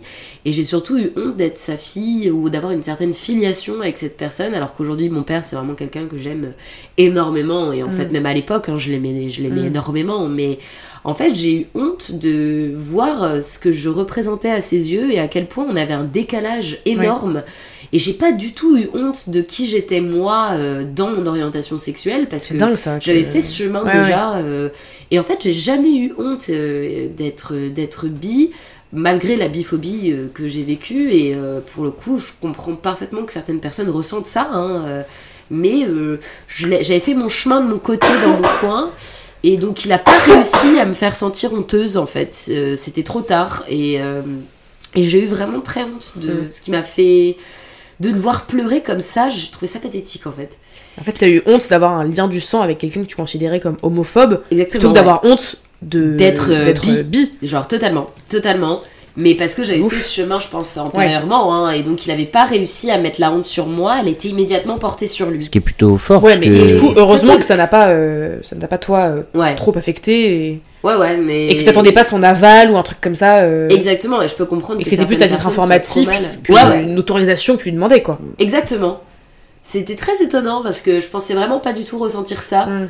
Euh, Mais t'étais stressé par exemple de lui annoncer ou Ah mais justement pas du tout. En fait, ouais. euh, j'ai dit ça en train passe-moi le steak, euh, passe-moi la sauce. Enfin, je veux dire. Ah, euh, Moi je pensais que t'avais fait ça parce que t'étais un... t'appréhendais un peu la situation et par exemple non. tu l'avais glissé en mode genre. euh, Non, non, non, c'est très étonnant. je pense que j'ai eu la chance de connaître très jeune mon orientation sexuelle et d'avoir grandi dans, dans, une, dans certains milieux queer de l'autre côté de ma famille, au fait que en fait ça allait euh, par rapport à ça. Mais c'est vrai que du coup c'était étonnant de ressentir cette honte-là. Et j'ai une autre euh, honte qui pour le coup euh, est euh, encore d'actualité. Moi j'ai surtout honte de mes relations avec les garçons. Et notamment, j'estime, j'espère, en tout cas, être plutôt féministe. En tout cas, ma philosophie de vie essaye de tendre vers ça. Et, euh, et je politise beaucoup euh, certains sujets, et même dans mes relations amicales, euh, familiales, euh, c'est des sujets qui viennent souvent sur la table. Et euh, souvent, dans mes relations avec les garçons, j'arrive pas du tout à mettre ces concepts en pratique. Et euh, je pardonne beaucoup de choses qui sont pour moi euh, conceptuellement impardonnables. Mm. Euh, je fais beaucoup de choses euh, que j'estime ne pas être normales. hein. Euh, par exemple, j'ai eu une relation pendant longtemps avec un garçon et euh, je ramassais ses slips sales, euh, je lui faisais la bouffe, je lui pardonnais tout. et en fait, le jour où je me suis rendu compte que c'était pas du tout en adéquation avec mes valeurs, j'étais extrêmement honteuse d'avoir laissé échapper ça socialement et que les gens aient vu ça de moi en fait alors que j'essayais de brandir un espèce d'étendard ultra féministe et ultra euh, conscient de euh, toutes ces thématiques là Et, euh, et donc ça m'a, ça a été hyper, enfin ça a toujours en fait aujourd'hui une honte parce que justement je trouve qu'elle, elle impacte, elle impacte mon système de valeurs et mon identité, qui je suis et surtout ce que je renvoie au monde. Et par exemple, je lui ai pardonné euh, d'avoir euh, couché avec euh, une copine à moi. et socialement, ça m'avait extrêmement humilié d'avoir décidé de lui pardonner. Mm. Et ça m'avait renvoyé aussi à une compétition féminine im- immonde que je trouve affreuse aujourd'hui. Et, et socialement, que ton mec couche avec quelqu'un d'autre aussi, ça te renvoie à un truc hyper honteux de genre. Euh, mais en fait, euh, je suis pas assez bien, euh, je suis pas assez jolie, genre euh, j'avais honte de moi alors que j'avais rien Oui, fait. alors que le problème est pas là du tout. Mais oui, et c'est exactement la même chose qu'avec mon père en fait. Mm. Genre, Bah ouais, c'est ça. euh, C'est- le même euh, le schéma, se reproduit euh, de la c'est d'avoir honte des hommes et d'accepter de, to- de, de, de, de retomber en fait dans les schémas que le patriarcat impose. Et donc euh, là, euh, récemment, on s'est séparés et, euh, et j'ai encore honte euh, de, bah, socialement d'avoir euh, accepté en fait d'être euh, la potiche, celle qui pardonne tout, celle qui finalement ne porte pas aussi haut les étendards qu'elle porte initialement quoi. Mais comment t'expliquerais ce, décalage entre, entre ton, ton- ton image de féministe, ce que, tu, ce que tu représentes, ce que tu défends, les valeurs en lesquelles tu crois, et le fait que en, application dans ta vie quotidienne, euh, ce soit pas des, trucs euh, qui soient rédhibitoires pour toi, quoi. Qu'il y a quand même un sacré décalage entre les deux. Ah mais il y a complètement un décalage, j'en parle souvent notamment avec mes amis garçons euh, qui euh, eux aussi lisent et se déconstruisent sur ces schémas-là et qui pourtant peuvent les reproduire. Je pense que c'est difficile de, de, de, de- quand on philosophe sur des concepts, euh, c'est toujours plus facile que de les mettre en application dans, dans sa vie. Et si j'avais la réponse, euh, honnêtement, je pense que je me sentirais moins honteuse. Mm. Mais en fait, justement, là, j'ai honte parce que je n'ai pas d'explication à cet état de fait, quoi. Je me dis juste que, en fait, euh, bah, euh, il faut absolument pas reproduire ces schémas parce que Mm. socialement, en fait, j'ai l'impression d'avoir perdu un peu ma dignité, d'avoir accepté pendant autant d'années euh, des trucs euh, qui sont totalement mais inacceptables. Et je vois dans les yeux des gens aussi euh, une forme genre de je vais pas dire de, de, malaise mais enfin il y a quand même une, dichotomie entre ce que je dis et ce que je fais dans la vie et j'ai l'impression de perdre aussi de la valeur aux yeux des gens parce que je perds ma cohérence quoi Mais ça, c'est un, un point que je trouve assez intéressant qui est que moi, j'ai jamais été en couple, mais j'ai l'impression que les, les gens euh, qui vivent des relations de couple euh, parfois rentrent dans des. euh, Enfin, quand- notamment quand ta relation peut être assez intense, tu rentres dans un, un schéma et tu deviens une personne qui parfois peut être un peu différente. ouais Et quand tu sors de cette relation, t'as l'impression de sortir de, de cette personne que t'incarnais euh, dans ta relation. Et ton, le regard que tu portes sur la personne que t'étais à ce moment-là, parfois c'est un mode genre waouh, mais, mais c'est la honte qu'est-ce qui s'est passé, Enfin, qui j'étais tout. Et genre moi j'ai grave la honte quoi Il y a des, j'ai, enfin, d'autres témoignages d'amis comme ça qui me racontaient, qui me disaient mais ouais, euh, j'étais une autre personne et je, ouais, enfin, alors il y en a qui ont honte, il y en a pas du tout, mais c'est vrai que ça, enfin, c'est quelque chose qui revient assez souvent. Ouais, et puis euh, ça interroge quand même beaucoup de choses sur euh, moi en tant que femme, quoi. Et euh, je sais pas, je me dis. euh, et donc il y a eu plein de choses comme ça, de laisser passer les trucs euh, alors que je suis, je m'estime être féministe, en tout cas j'essaye de l'être au maximum. Et et il y a eu aussi des trucs. genre, je crois que ma plus grosse honte, c'est quand il a couché avec cette fille, alors que c'était même pas de mon fait, mais c'était que socialement, j'avais perdu de la prestance en fait. Genre, parce qu'on avait osé me faire ça. Que tu on me disais, avait- bah, je suis la meuf cocu. C'est ça, on avait osé, en fait, euh, genre, on avait osé me faire ça à moi. À moi, euh, donc ça renvoyait à plein d'insécurités. Socialement, tout le monde le savait, alors que moi, je ne le savais pas. Donc, tout Ouais. le monde en parlait dans mon dos. Quand je l'ai appris, genre, je me suis sentie euh, laide et pas drôle et pas Ouais, intelligente. Et, Bah, et ça a duré un énorme coup à l'ego, quoi. Ah, mais abominable. Ouais. Et là, récemment, j'ai appris que, euh, genre, euh, notre rupture s'est extrêmement mal terminée. Et j'ai appris récemment qu'il était avec quelqu'un d'autre.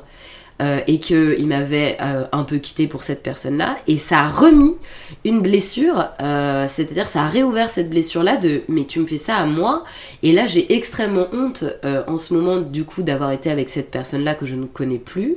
Et en plus de ça, honte en tant que femme, euh, j'ai l'impression de pas être à la hauteur, de pas être assez bien et qu'on a entaché ma dignité. Comme si le sentiment de honte était, était lié à l'ego aussi, enfin un truc un peu de Bah, blessure déjà, d'ego. ça oui, euh, la honte, c'est Ouais. forcément lié à une blessure d'ego. Ouais, ouais, ouais, mais, euh, mais parfois, elles sont. L'ego, c'est tellement puissant et c'est pas juste ce qu'on disait tout à l'heure en mode je, je suis tombée, je me suis réta, mais en vrai, l'ego et ça se remet en deux secondes, quoi. Là, ça me définit en tant qu'être humain, quoi. Ça définit mes valeurs. euh, Mais comme si le fait que quelqu'un merde, ça se répercutait sur toi parce que. Alors en fait, non, enfin, toi t'as donné ta confiance à quelqu'un, Mais mais le truc qui a été bafoué, c'est la confiance. Mais en, toi en tant qu'individu, d'un point de vue extérieur, évidemment que Ouais, mais d'un ça point de vue n'impacte. ouais. Bien sûr, mais c'est là toute la question, c'est que évidemment que ça n'impacte pas du tout ta, ta- tes, tes qualités, la, la valeur que t'as en tant que en tant que femme et que c'est lui qui devrait avoir trop les boules quoi. Ah bah, c'est lui qui devrait avoir honte en fait, clairement. Mais oui, parce que sûr. je sais ce que je vaux au fait au final. Mais euh, il y a quand même cette honte sociale parce que les raccourcis sont faciles quoi. Ouais. Les raccourcis de euh, ouais non mais euh, il l'a quitté pour une meuf, une autre meuf, peut-être qu'elle est mieux, j'en sais rien. Enfin je sais pas en fait. Il y a toujours cette concurrence entre meufs et on en revient à- au fait que même là j'ai honte de dire ça comme ça parce que c'est honte d'avoir un peu le seum contre la meuf? j'ai pas le seum contre elle en Mm. fait au final. J'ai j'ai le seum, enfin j'ai honte de, de ressentir autant de, de, de choses négatives. euh, et alors qu'en fait je devrais juste être en mode mais en fait, je suis une queen, j'ai réussi plein de choses trop débarras, cool, quoi. les bons débarras. Ouais. Et en fait j'ai honte de pleurer alors que genre lui s'en fout quoi. Ouais. Et euh, tout cet sentiment là où j'ai l'impression que j'ai perdu ma dignité et que j'ai grave mis des choses de côté pour lui, pour la relation.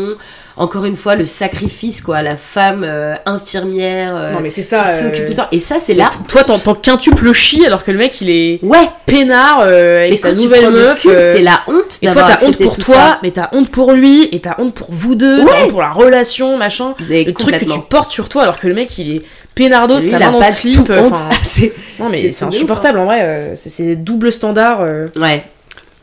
Et puis, euh, souvent, les histoires un petit peu de soit de tromperie, soit quand tu te fais quitter pour quelqu'un d'autre ou ce genre de truc, il peut y avoir le sentiment de se sentir remplacé et remplaçable, ce qui, dans sa construction de, bah, de soi et de se sentir unique pour la personne, enfin, Ouais. ça dépend après de sa vision du couple et de la relation que tu peux avoir, mais c'est un truc qui peut être hyper difficile à vivre, euh, ce côté, euh, ah, on avait construit un truc ensemble, et en fait, euh, ce qu'on partageait peut exister avec quelqu'un d'autre.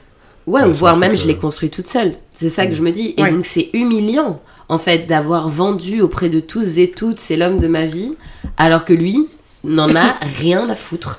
Et donc je me sens hyper humiliée. Et je pense que cette relation, euh, c'est le, pour revenir au sujet initial, le truc le plus deep justement en Ouais. termes d'humiliation que j'ai pu vivre, quoi.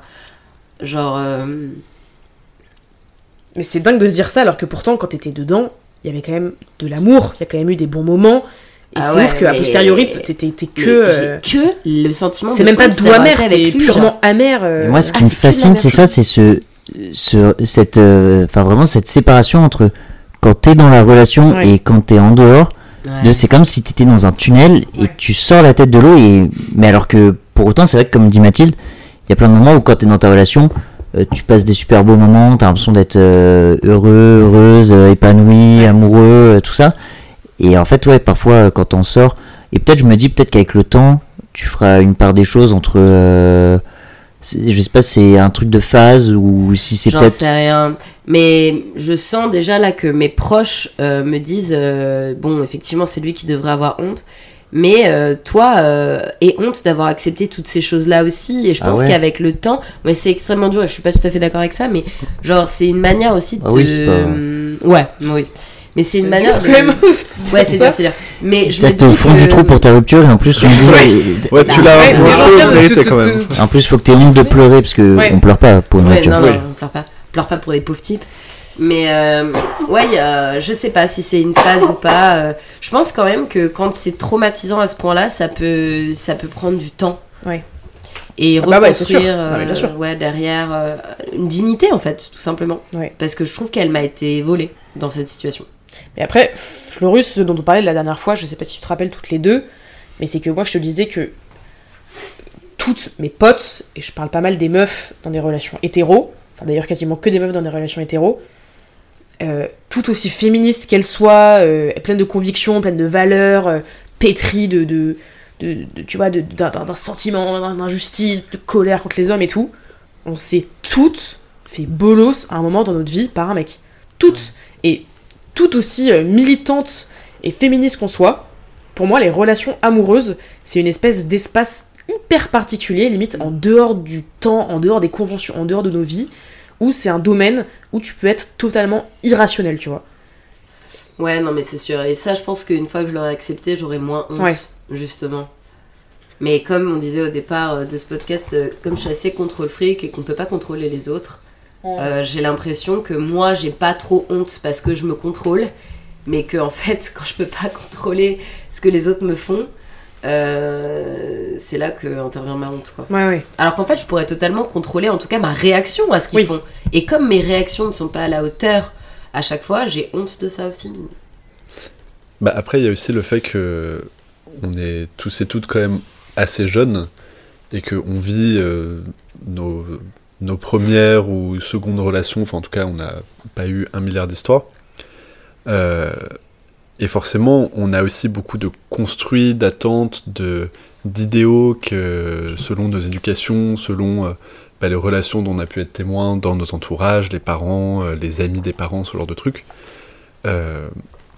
qui créent des biais qui font que nos premières relations bah, subissent un peu ces biais et des fois démêler ce qu'on ressent, de ce qu'on a envie de ressentir, de ce qu'on crée comme sentiment chez nous pour correspondre à certains idéaux, euh, et puis avec l'autre personne en face qui fait la même chose, euh, etc., bah, ça fait des situations qui peuvent être compliquées aussi à démêler. Et je pense que le, gain de maturité là-dessus, il peut être très très fort euh, aussi d'une relation à l'autre. Si jamais Florus, euh, tu, tu te retrouves à avoir un peu honte de ça, tu peux te rappeler que t'as insulté une femme volée dans Ah, le métro. putain, mais Oui, quelle horreur, mais quelle. Voilà. Oui, honnêtement, ta, petite rupture à côté d'avoir été islamophobe, c'est vraiment rien. C'est vraiment trop. C'est horrible. Ouais, non, mais t'as raison, je vais me rappeler euh, que j'étais une merde avant et que. Bon, ça va un petit peu mieux peut-être. Oui, c'est vrai. En tout cas, t'es l'air d'être moins une, moins une merde. ouais, ouais, ouais, effectivement. Bah, je, je suis de gauche donc c'est un peu mieux. Oui, Après, c'est pas un joker que tu peux brandir dès que t'es une merde. Oui, oui. Tu peux pas mal te commenter et dire euh, je suis de Bah, gauche. si, mais je suis de gauche. Ouais. c'est pas un joker. Parce que les merdes de gauche sont les pires merdes, Ah, ouais, finalement. non, on est bien d'accord. En fait, là, on aimerait une honte si McFly et Carlito vous invitaient Ah, euh, un dimanche sur une émission. De bolos. Qu'est-ce que vous raconteriez? Euh, alors, je, peux en raconter une. Bah, bah, Et sinon, je, je viens de penser, mais c'est un truc tout petit. euh, et euh, ouais, ça, ça peut faire office d'interlude. euh, C'est une, une toute petite honte dont je me suis rappelé euh, aujourd'hui. Et euh, c'était quand j'étais au collège. Il y avait, bon, comme vous l'avez compris, j'étais. J'étais pas dans les méga bolos, mais j'étais clairement pas dans les gens frais non plus. Ah un bon magicien gothique. Magicien gothique, Oui, Avec c'est une un catégorie chapeau et très des- niche. des énormes lunettes qui grossissent beaucoup les yeux. Et euh, La il y avait luciole. une, euh, la luciole, exactement. Et il y avait une, euh, une fille où on était dans le même, euh, les mêmes établissements depuis la maternelle. Attends, Donc, désolé, Max, un truc qui me turlupine. Quand tu parles de chapeau, c'est un chapeau de quel type? Euh, chapeau en feutre Est-ce que c'est un borsalino que- Ah, de, de Oula. mecs qui, euh, qui, qui jouent du, du ukulélé. Euh, euh, Christophe May, un peu. soirée, un chapeau mou? Feutre? Ouais, feutre, ouais. Imagine-toi que pendant tout le lycée, il était posé évidemment sur ma table de cours Putain, pendant la classe. Oui, parce que interdit d'avoir un chapeau en classe. D'ailleurs, je... c'est étonnant que ça ne fasse pas partie de mes hontes, mais j'ai bizarrement pas honte de cette époque alors qu'il y aurait vraiment de quoi. Et mon réflexe, enfin, il y en a qui font par exemple tourner leur stylo sur leurs mains, Oh, J'ai peur de ce que tu ou vas dire, euh, Max. qui jouent tu avec un, un truc entre, Ah leurs doigts. Moi, je faisais tout simplement, pendant des heures, tourner mon chapeau sur la pointe du doigt.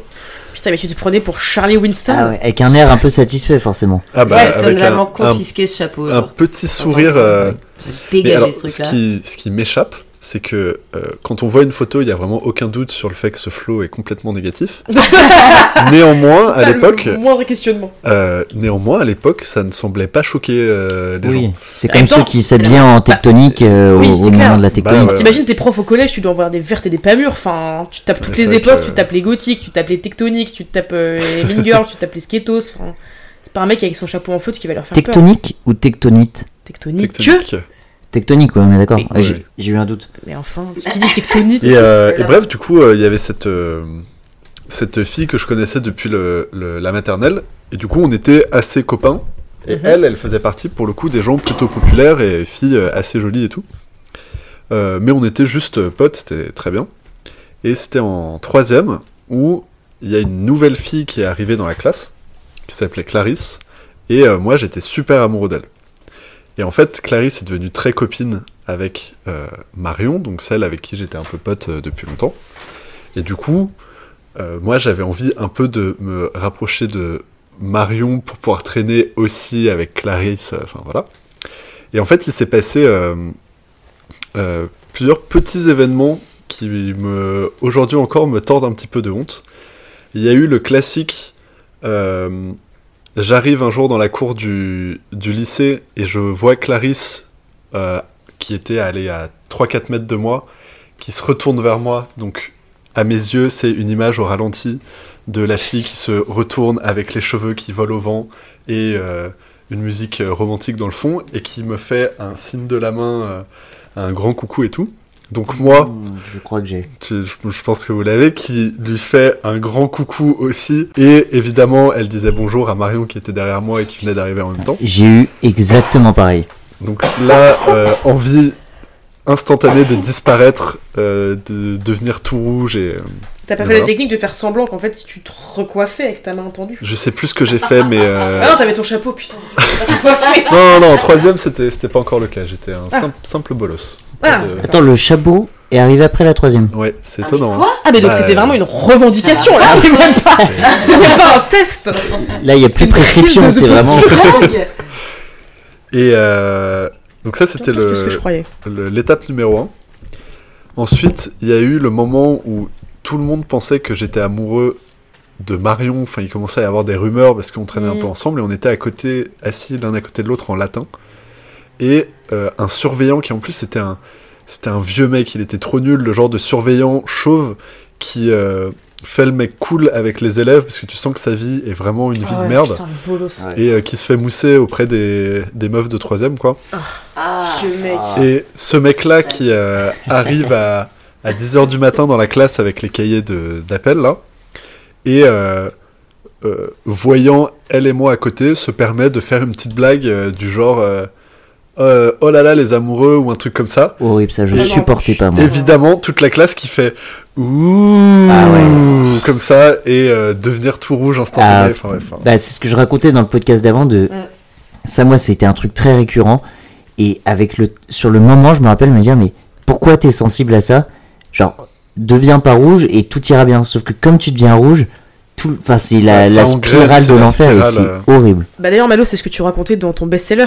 Oui, euh, la maladie rouge. La maladie rouge. Maladie éditions rouge. Hachette. Les où je décortique le, le sentiment de, de honte quand les. Bah, exactement ton. Franchement, tu pourrais être le tome 2 de, de cette euh, bonne. euh, Bah après, si c'est la même histoire, ça fera un tome 2 qui est, qui est Un peu peut-être répétitif. Et euh, il y a eu un troisième euh, étape au développement de cette histoire. Donc, euh, je pense qu'il y a 2-3 mois qui se passent entre les deux. J'étais évidemment toujours croque-love euh, de cette fille, Du coup, pas de, Ma- de Marion ou de Clarisse? De Clarisse, euh, toujours. Et évidemment, absolument aucun développement. Euh, Oui. On ne se parlait quasiment jamais. Enfin bref, le truc était à sens unique de manière assez évidente. Et à cet âge-là, ça peut durer deux ans. Mais Ouais. c'est Ouais, clair. oui, ça- ça deux ans et tu parles pas à la personne, Ouais. c'est Sans aucune l'histoire. elle manifestation faut- quelconque de l'autre personne. Et Mais toi, tu t'en satisfais. très forts. Oui, Mais mais et tu te prends la moindre chose comme euh, une déclaration d'amour Un stylo, par exemple. Exactement. Et en fait, on... pour rentrer euh, chez soi, on prenait le même chemin pendant à peu près 5 minutes. Donc il y avait souvent le fait de calculer un peu pour euh, sortir en même temps, faire le trajet avec elle et tout. Et on se séparait à un endroit. Et je sais plus comment j'avais fait, mais j'avais réussi à choper le numéro de chez elle. Et en fait, un week-end, un samedi matin, je me réveille, mais genre à 6h du mat, parce que Oh. je n'avais évidemment pensé qu'à ça toute la nuit. Non mais, euh, tu n'es pas prête. Et, Je confirme. et euh, je me dis, ok, je, je vais l'appeler et lui proposer de sortir faire un truc. Sachant que moi Ah, j'étais vraiment un, un bébé à, à l'époque, quoi. Genre, euh, euh, moi ce que j'imaginais comme date, et je sais pas pourquoi c'était ça, mais je me disais, ok, je vais lui proposer d'aller faire des courses ensemble pour m'acheter une chemise. Qu'elle m'accompagne pour m'aider à acheter une chemise. Mais- Et mais je, je- Et pourquoi ça lui ferait plaisir mais c'est ça qui est très bizarre, c'est qu'il n'y a aucun moment au monde où ça peut lui faire plaisir, Bah, mais en fait, ouais. moi, je me disais, on avait dû peut-être avoir un jour une discussion où elle évoquait euh, un truc sur une chemise, tu vois, et moi, je l'avais retenu comme une leçon de vie de, euh, ok, cette meuf, c'est son truc, tu vois. Et, euh, et voilà, et genre, je m'étais complètement monté la tête toute la nuit à imaginer comment j'allais le dire et tout. Et en fait, j'étais euh, sur une autre planète, quoi, complètement dans, dans mon délire. Et du coup, euh, j'attends euh, toute la matinée jusqu'à genre 10h, tu vois, en me disant, faut pas appeler trop tôt et tout. J'appelle, Oh non. ça ne répond pas. Donc là, téléphone un peu moite. Ah ouais Je rappelle. Évidemment, c'est les parents qui répondent. Oui. Euh, et euh, et euh, qui du coup me disent, euh, enfin je dis que je voudrais parler à Clarisse, ils sont en mode ah ok et tout, euh, euh, elle dort encore mais je vais voir et tout, donc genre euh, ils toquent et en fait elle devait être genre en train de se réveiller ou un truc comme ça, tu vois. Et donc maintenant si je me mets de son point de vue à elle, c'est genre tu te réveilles le samedi matin et t'as tes parents qui te disent euh, il y a random bolos de ta classe qui t'appelle, tu vois. Est-ce que tu veux Oh répondre non. Et elle qui doit être en mode bon alors, allez. Et euh, et en fait, euh, je, je- elle répond au téléphone et euh, elle fait genre allô et je raccroche et Oh Non, euh, c'est Ah pas vrai, t'as pas fait ça. Et je me suis- putain. en fait je me suis rendu compte au moment de le dire que ce que j'allais proposer était complètement Ah non euh, nul et j'ai pas osé, j'ai eu trop peur. Oh non, Et c'est super grave. Je n'ai euh, plus jamais eu d'interaction avec cette fille après. Ah bon? Attends, elle est pas venue te voir pour te dire, euh, mec, pourquoi Non. tu m'as appelé? Non et euh, on a on s'est on s'est plus beaucoup revus. En fait on devait approcher de la fin de l'année de troisième et après il y a eu le lycée et tout quoi. Putain, Oh my god. J'aurais adoré avoir sa réaction. Ah bah ouais de ouf. Par contre, super. Claire. Je trouve ça assez mignon de penser à ça Ouf. quand même, comme idée de date. Et puis même, franchement, le courage d'appeler sur le Oui, de de la meuf c'était et tout, horrible. mais... oh, Moi, je détestais qu'on fasse ça chez moi. Quand, quand, quand les gens appelaient euh, chez mes parents et que mes parents me disaient il y a quelqu'un au téléphone pour toi, ça m'angoissait de ouf. Oh putain, je viens de me rappeler d'un truc trop ficha que j'ai fait. Mais trop ficha. C'est que il y avait un mec. Bon, bon, vas-y, je peux dire son nom, on s'en fout. Quoique. Je le dis ou pas Bah oui. Une initiale. Bon, un mec qui s'appelait Louis Pinot. euh, Ah oui, en- Ah. C'est le, prénom et le nom, oui. Mais non, je dis, bah, j'ai dit son nom, je dis son vrai nom, quoi. 12 rue Jean Jaurès. Et toutes les meufs étaient folles amoureuses de lui et tout. Genre vraiment, on, parfois on se faisait des réunions entre meufs aux chiottes en primaire pour parler de Louis. En mode, ouais, vous avez vu, il a des trop longs cils. Ouais, puis ses cheveux, ils sont trop beaux et tout. En fait, je pense Oh, mais- que aucune n'était vraiment amoureuse de lui, mais qu'en fait, on se montait tellement le bourrichon que c'était vraiment la hype, tu vois, comme t'étais fan des Wendy, bah t'étais amoureuse de Louis Pinot, enfin tu vois. et du coup, euh, le Louis Pinot, son nom. Et évidemment, euh, Louis, du coup, euh, il sort- sortait avec ma meilleure amie Bianca. Vous aviez quel âge là? Je sais pas, on devait être en CM1, CM2, tu vois, genre en primaire. Et moi, je ne voyais aucun souci à ce que le mec dont j'étais amoureuse sorte avec ma meilleure pote. Pour moi, c'était complètement naturel, puisqu'il n'y avait aucun monde, aucune galaxie dans laquelle Louis Pinot pouvait être amoureux de moi. Tu vois, je te mode, oui, bah il sort avec Bianca, normal. Et un jour, je me dis, tiens, je pense que ce mec n'a pas conscience de à quel point je peux être quelqu'un d'un peu cool, plus que ce qu'il ne croit. Et je me dis, qu'est-ce que je vais faire? Je vais lui écrire un mail Oh pour lui dire, genre, je me rappelle à peu près de la, forme, où je disais genre, salut Louis, c'est trop ficha. Je disais, salut Louis, ouais, je peux comprendre que à l'école, euh, tu me prennes pour une meuf un peu chelou, mais en vrai, je suis vraiment débarrée de qui. Mais trop bizarre de faire ça, je disais, euh, ouais, parfois je fais un peu la folle et tout, mais en même temps, je... tu sais, moi aussi, parfois j'aime bien prendre des moments un peu calmes et tout. euh, je pense que les gens ont peut-être une fausse image de moi à l'école, mais, mais, mais- ta gueule, enfin, trop bizarre de faire ça. Et je l'avais envoyé, je me suis dit, bon, il s'appelle Louis Pinot, nanana. Bon, à l'époque, tout le monde a plus ou moins une adresse Gmail ou Hotmail. Et du coup, comme je n'avais pas son adresse mail, j'avais supposé son adresse mail et envoyé à Oh genre Louis Pinot, bah, gmail.com ou un truc comme ça, enfin, un truc random. Donc je l'ai envoyé en mode, putain, euh, vraiment trop bien écrit ce mail, j'ai grave hâte qu'il me réponde et tout, euh, ça pourrait vraiment marquer un tournant dans notre relation. Et Dieu merci, évidemment que Pinot, gmail.com, c'était pas son mail. ah, Il J'aurais y avoir, adoré euh, 600 que personnes qui s'appellent un comme ça autre en Louis France. Pinot te réponde. Bah, De la vraie famille Pinot. peut-être. Oui. Et du coup, heureusement, il n'a jamais eu ce mail. Et quand j'y repense maintenant, mais heureusement, parce que quel tr- move d'énorme bolos de faire ça. Enfin, Ouais, c'est un peu mignon quand même. non, Moi, à l'inverse, j'avais inventé une adresse mail que je mettais dans tous les sites où je voulais pas que mon adresse mail soit. euh, Ah oui, euh, bien sûr, moi aussi. Ouais, et bah on peut faire peut-être un petit tour de table. Moi, c'était Eric Duvel. ericduvel.gmail.com. je la mets genre sur tous les sites de streaming et tout, je mettais ça en mode. Mal. euh, Et je Bah. me dis qu'il doit recevoir plein de. Oui, pauvre de- Eric Duvel. Il doit être spam. John D. Full, moi. John D. Fool Ouais. Arrobas quoi Euh, un Gmail. Et c'était pas ton adresse Non. Très bien. bah, Ça devra pas échapper qu'il s'appelle pas John D. Fool. Ah ouais, ouais, ouais. Ah, euh, j'avais pas fait le lien. Moi, c'est une blague hyper cringe qu'à l'époque je trouvais hilarante, qui maintenant me fait clairement chier, on dirait une blague de youtubeur. Je m'appelais genre Gilberte de la choucroute ou un truc comme ça. Enfin, vraiment, la blague à l'époque, t'es en mode énorme Alors que maintenant, c'est juste une blague cringe nulle. Enfin, voilà. Moi, mon premier compte Facebook, c'était Julien Sad. Oh. Et Sad, S-A-A-D, pour faire suédois. Oh. J'avais doublé le A. Ça fait pas suédois, ça fait plus euh, Oui. genre libanais ou. Ouais, euh, ça va pas du tout. Bah, pour moi, c'était suédois. Julien Sad. Et pourquoi? Je sais pas. Ça fait grave euh, collègue de Damien Saez. Enfin, Ouais, bah ouais, c'est ça. J'aurais pu faire un featuring. j'aurais bien aimé. Et comme mes parents avaient découvert, c'est le. Parce que du coup, j'avais, je m'étais créé un faux compte Facebook pour. euh, Parce que mes parents voulaient pas que j'ai Facebook. C'était le moment où Facebook euh, se répandait et était- ça, ça faisait un peu peur Ah aux parents de laisser leur enfant de Ah ouais. 10-11 ans sur Facebook, ouf. ce truc. Euh, grave que c'était le darknet euh, Ouais. Facebook, ça leur faisait hyper peur. Tu sais que t'allais te faire euh, vendre des armes par quelqu'un, puis kidnapper et tout. Et, euh, et du coup, je m'étais appelé Julien Sade et ils avaient trouvé ça euh, mi- un peu ridicule, mais un peu mignon en même temps, tu vois. Et Moi, je surtout, trouve ça un- limite un peu sexe comme nom, je crois. Julien Sade Julien Sad. Mais un- ouais. Avec deux A. hein. Bah oui, bah, justement, là est tout le. Mais je me demande même si j'avais pas mis sur le deuxième A Ah, un petit, un petit rond, non, pas ça. un petit rond en mode Le petit suédois. rond. Sans circonflexe Non, le, un petit rond, Un ouais, petit en rond. mode suédois. À la scandinave, quoi. Ouais, Julien Sade, quoi. Le, mon, mon alter ego suédois. euh, ce compte J'avoue. Non, parce que maintenant c'est Malo Ferry. Ah putain, bah, Ah, t'ai changé le nom, t'as gardé J'ai le même plus compte, mais t'as changé le nom. Ouais, je- j'avais pas, j'avais pas, j'avais tout, j'avais mes 15 potes dessus et tout, j'avais pas recréé un truc Oui, et bah tout. ouais. C'est pas une honte, mais je switch sur une phobie. Ouais. Ma phobie est de euh, m'enliser dans un mensonge. ouais. Ah, mais oui. euh, qui Roman. Ouais, exactement. Ah, Jean-Claude non, mais c'est vrai. c'est mais. Non, mais c'est de m'enliser dans un mensonge Ouais. qui me dépasse et plus le, plus je m'enfonce dedans, plus ça devient ficha de casser le mensonge et Ouais. après que ça prenne des proportions démesurées.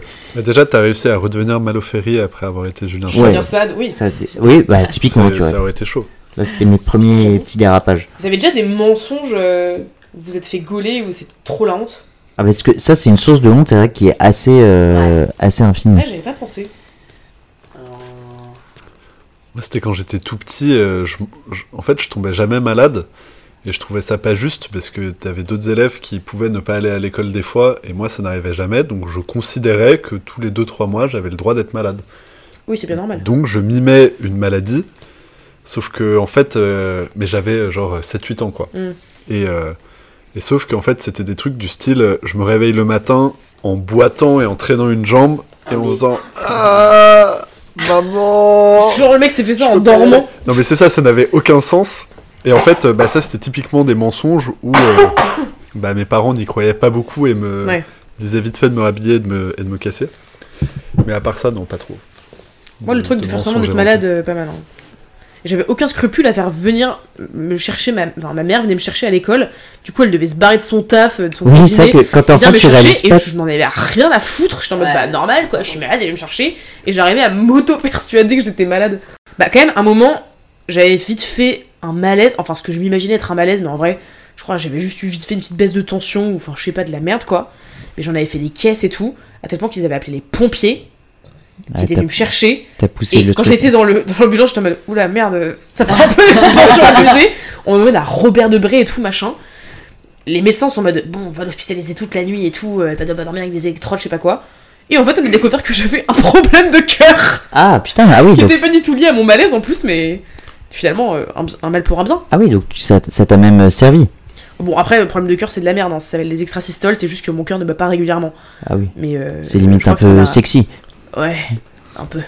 Non mais ça n'a aucune incidence sur ma santé donc. Parce euh, que moi, je peux vous raconter, en parlant de mensonges, je viens de me rappeler euh, l'expérience euh, qu'on peut appeler euh, scientifiquement l'expérience de Pierre et le loup, Ah. que tout enfant doit à un moment apprendre dans sa vie. Un jour, euh, je suis avec euh, des cousines euh, chez leurs grands-parents qui avaient une, euh, ils avaient en fait une maison où euh, qui est un peu perdue dans la Sarthe Et du coup, il n'y avait pas de barrière. Ça donnait sur la forêt. Et donc, quand t'es enfant, ça te permet de. Tu pars dans la forêt et tu fais plein de conneries. Donc, on était très dans un mood de conneries, blagues, conneries, blagues et tout.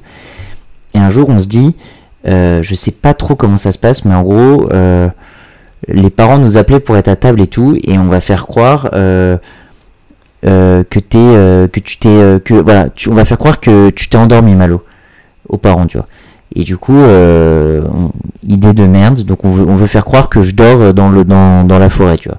Et on avait genre 10 ans. Et sauf que ça se transforme en euh, moi je le sais pas parce que du coup je fais semblant de dormir dans, la forêt. J'attends un peu mon truc. Ça dure longtemps.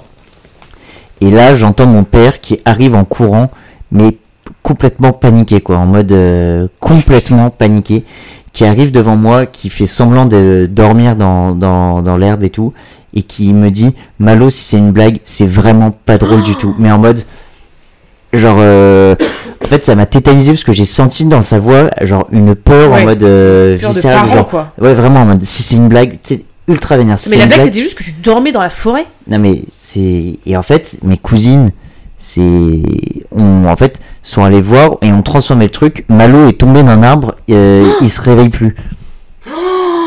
Et du coup, Mais ça va Horrible. Ouais. À quel moment tu penses que c'est drôle mais quand t'es un enfant mais ouais, tu, mais, tu mais, captes que- mais ouais, et du coup Putain, mon père et du coup ambiance de déjeuner de famille où euh, mon père, Ah ouais, euh, bah lui je pense avait avait pas honte mais en mode euh, il avait eu tellement peur qu'il s'est euh, Oui. il mettait du temps pour redescendre donc Mm. il il était énervé mais en même temps il était genre un peu dans tous ses états et du coup un long déjeuner qui devait être une grande cousinade avec plein de gens et tout où il y avait un peu un, un silence de plomb et tout de cette euh, très mauvaise blague et Oh là de- là, l'angoisse. et ça m'est arrivé relativement tôt et depuis ce jour j'étais en mode genre plus jamais euh, on fait des blagues sur euh, euh, des problèmes euh, comme ça Ouais, bah, c'est C'est sûr. horrible. et parce que ces mêmes cousines m'avaient fait croire un jour qu'elles elles étaient en train de se noyer Mais elles ont.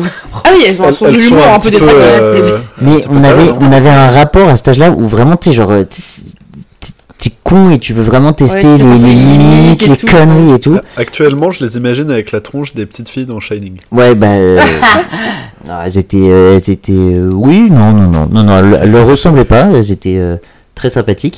Et. J'avais beau croire qu'elles se noyaient, je n'ai pas plongé dans le lac C'est quoi honte là du coup parce qu'il avait, C'était froid. Il parce était qu'il avait, il avait, il était très froid. Il était bourré de, de, de vases et de, enfin, c'était un lac euh, abominable. Est-ce qu'on a d'autres hontes qui nous viennent en tête là? Moi j'ai une honte drôle. J'ai pas raconté la mienne.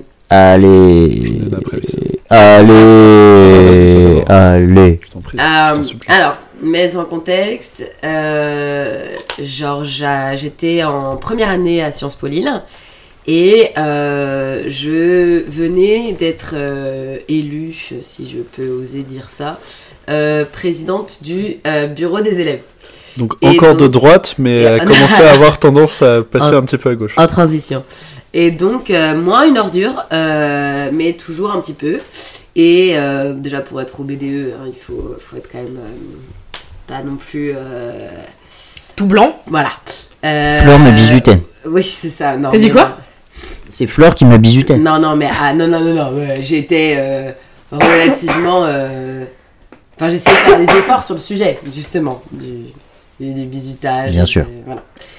Et, euh, et donc, je venais d'être élue et j'étais extrêmement fatiguée parce qu'on faisait une semaine de campagne où on organisait plein d'événements et tout. Et euh, j'étais un peu euh, dans ma tête en mode euh, waouh, trop cool, euh, BDE, les gens frais, trop sympa. À l'américaine. Voilà, à l'américaine quoi. Et puis on va pas se mentir, même si on a porté des projets cool hein, d'inclusion, je suis assez fière de, de certains projets qu'on a montés au sein de ce BDE à Sciences Po. Il y avait toute une partie fame purulente, et immonde. Et euh, voilà, donc euh, on se sentait plus pissé. Euh, et donc on fait une semaine de campagne où j'étais épuisée, éreintée. Et on décide de faire une activité, une après-midi jeu dans un parc, le parc de Vauban. Et on organise une espèce de tournoi des Olympiades. Pardon, j'ai perdu. Et donc, on organise des Olympiades. Et euh, en fait, euh, là, il y avait euh, des gens de mon bureau qui étaient là et euh, qui venaient un petit peu faire l'organisation et tout. Il n'y avait pas encore tout le monde qui était là, mais on était censé accueillir, genre, je sais pas, euh, sais pas, 100 personnes, quoi. Mm. Et là, il y a un de mes meilleurs potes qui, pour me détendre, ou en tout cas pour faire en sorte que l'activité se lance un petit peu de manière gentillette, me lance un ballon de rugby dessus et court sur moi pour le rattraper, me fait un plaquage, et là, je me vois tomber au sol et une douleur atroce. Et en fait, mon genou était complètement sorti de son axe. Et genre, je le tenais dans ma main. Ah, ah ouais, non mais c'était hardcore. Donc, et là, je commence à pousser des cris d'offret, mais genre vraiment un truc de. Genre, le porc qui est en train de se faire égorger, quoi. Genre de. T'avais mal ou t'avais peur? J'avais extrêmement mal et en même temps, j'avais peur de regarder et je voyais quand même que j'avais mon, mon putain de genou dans la main, genre. J'ai très peur que ça m'arrive ça. Ouais, c'était horrible. Donc en fait, je m'étais juste fait une luxation enfin, du genou. Et donc je me mets à hurler et genre là, l'intégralité du parc m'entend hurler, mais un cri que je pense que j'ai jamais repoussé après, quoi. Un truc euh, vraiment... euh, Et donc tout le monde se met à genre s'attrouper autour de moi. Et moi qui avais genre mon putain de genou dans la main et genre qui était euh, complètement défraqué quoi. Donc les gens me regardent, il y en a qui font ah dégueu, il y en a qui vont marcher euh, pour prendre l'air, Oh là, tellement là. ils sont choqués et tout. Est-ce qu'il y a des gens qui t'aident quand même? Il y a des gens qui m'aident et il y a des gens qui minimisent un petit peu ce qui se passe, quoi. Qui sont en mode non mais Flore, il y a rien, il y a rien, t'inquiète, on a appelé le SAMU. Je sais pas pourquoi, j'ai l'impression que le SAMU met des heures à arriver. Ouais, bah tu m'étonnes. Et, euh, et genre, il y a des gens qui viennent et pendant que mes potes sont en mode non mais vas-y meuf, t'inquiète, il y a rien, il y en a qui passent au-dessus de moi qui font ah et qui partent genre. Donc vraiment l'horreur. Et c'est pas du tout ça au final la honte, à part le fait que l'intégralité de l'île ait entendu mon cri, euh, qui a duré des heures. Et donc là, je sais pas ce qui se passe, genre encore une fois contrôle fric, je veux pas tomber dans les pommes de douleur. Genre je me retiens pour tomber pas dans les tomber dans les pommes. Et je pense que mon corps doit genre diffuser en moi une espèce d'hormone ou un espèce de truc pour que je tienne d'adrénaline. Et je commence à être défoncée par la douleur, genre complètement stone. Ah. Et euh, il y a des, des, des, des pompiers qui arrivent et qui essayent de me remettre le genou, ils n'y arrivent pas, ils essayent de me mettre sur le brancard, ils n'y arrivent pas. Et euh, genre là, moi je les remercie euh, de m'avoir sauvé et je commence à dire c'est quoi vos prénoms? J'appellerai mes fils comme vous, euh, notez les prénoms et genre je prends. euh, Alors que de ce que tu nous dis, ils ont rien fait pour l'instant. Absolument rien, genre. Ouais. Mais j'étais complètement défraquée. Et je commence à prendre mon meilleur pote, euh, Tanguy, qui est un pote à nous autour de cette table. Et genre, je le prends comme ça et je lui dis genre, retire les prénoms, je veux appeler les prénoms comme Oui, tu, ça. tu faisais une vraie fixette sur les prénoms quoi. Quoi? Alors oui, je disais ça du fond de mon cœur, pardon. Tu faisais une vraie fixette sur, euh, sur leurs prénoms quoi. Mais ouais, et genre, je, je, je- pendant 10 minutes, genre même une fois que j'étais dans l'ambulance, j'arrêtais pas de répéter genre, ouais, euh, euh, putain, les- vos prénoms, vous m'avez sauvé la vie et tout, alors que que de genre, il m'avait juste mis sur un brancard. Donc là, mes autres potes, il y en a qui rentrent dans l'ambulance, qui m'insuivent à l'hôpital. Il y en a qui arrêtent un mec dans la rue qui était en Mercedes, un avocat qui allait plaider pour leur- lui dire genre, ouais, amenez-nous à l'hôpital. Suivez cette voiture Genre, suivez la- l'ambulance, on va à Ouais. l'hôpital et tout. Le mec trop sympa qui emmène mes potes à l'hôpital. Enfin, genre, tout sur Spoil se retrouve dans cet hôpital trop chelou et tout. Ma sœur arrive parce qu'elle était à Lille, parce qu'il y avait un gala le soir. Enfin, n'importe quoi. Et là, genre, j'arrive à l'hôpital sur le brancard en même temps que mes potes qui étaient dans la caisse. Et euh, le pote qui m'avait fait super mal au genou vient me voir et me dit Meuf, euh, trop bénef, ton chirurgien il est hyper hot. Genre, euh, alors déjà c'était pas un chirurgien, mais il était en mode il est trop hot et tout. Genre en vrai, il est putain de pète sa mère et tout, tu vas voir, c'est énorme. Et du coup, je suis en mode, euh, moi je capte pas. Je vous rappelle quand même que j'ai toujours mon genou dans la main, enfin, genre y a rien qui va. Il a pas dit désolé entre temps. Et euh, non, je sais pas. euh, non, non, en fait, euh, pendant longtemps, il a, il a dit que j'avais glissé pour pas assumer le fait Oh, qu'il m'avait la belle affaire. Ça c'est un sujet de honte. Axel, si t'entends ce podcast. Et euh, donc, euh, j'arrive dans le dans le le- l'espèce de, de, de pièce où ils vont me remettre le genou, genre, Bloc. et euh, le bloc. Le Enfin, c'est pas vraiment ça, je sais pas trop ce que c'était. En fait, c'était une luxation, il y avait rien à faire à part me le remettre dans mon axe, quoi. Et là, le, le, le mec arrive, je sais pas qui c'est, le, le médecin-chef qui va me remettre le genou, il arrive. Et il me dit, euh, bon, ma madame, je vais vous mettre du gaz hilarant. Comme ça, on va pouvoir vous remettre le genou. Il me met le gaz hilarant dans la gueule et euh, là, je commence à le guédra. Genre, je commence à être là en mode, en fait, c'est vrai que vous êtes trop sexy et tout. Non, mais l'horreur. Ah ouais. En même temps, t'étais sous ballon, meuf. J'étais complètement défoncée. Je vous rappelle toujours genou dans la main, genre la meuf essaye de draguer. Genou euh, dans la main, je, je- désolé, j'arrive pas à comprendre mais cette image, en meuf. fait, Comment ça, je genou suis dans la d'accord, main c'est pas très euh, clair. je sais pas Genre en fait j'avais vraiment genre une luxation de la rotule et en fait je tenais ma rotule dans la main parce qu'elle était complètement désaxée. Donc en fait elle tenait sur le côté quoi. Ah, Non, ouais, c'est deck, c'est deck. Trop de précision. c'est. Ah, c'est immonde. Et donc, euh, je commence à le guidera et à lui dire, genre, que je le trouve super sexe, euh, que, genre, j'ai trop de la chance qu'il me manipule et tout. Genre, mode, gros mais une malaise, folle dingue, folle dingo. et, euh, et genre, j'en ai, j'en ai grave voulu à mon pote, j'étais en mode, mec, pourquoi tu m'as dit ça? Évidemment, genre, c'est le premier truc qu'on m'avait dit juste avant qu'on me foute le gaz dans la gueule, donc c'était sûr que j'allais être complètement def. Et, et là, il me dit, bah écoutez, madame, vous pourriez être ma fille. Je- genre, ça m'intéresse pas, quoi. Et moi, je continuais dans le délire Mm. et, et je commençais à lui dire, mais vous avez pas un fils ou quoi Ou enfin. Non, non, mais c'est vrai, Ah, c'est vrai, c'est vrai. C'est vrai. t'étais vraiment dans. T'avais des envies de drague, quoi. Mais, Ouais. mais avec toujours mon putain de genou dans la main, genre c'était horrible. Et donc, euh, au final, il me dit Bon, bah, madame, ça marche pas, parce qu'il essaye de me remettre le genou, je me mets à hurler. Il me dit On va vous mettre euh, une drogue, euh, un substitut de kétamine pour, genre, vous endormir et pour vous remettre le genou. Ils me font la piqûre. Et là, je me retrouve en Chine, je vois des dragons partout.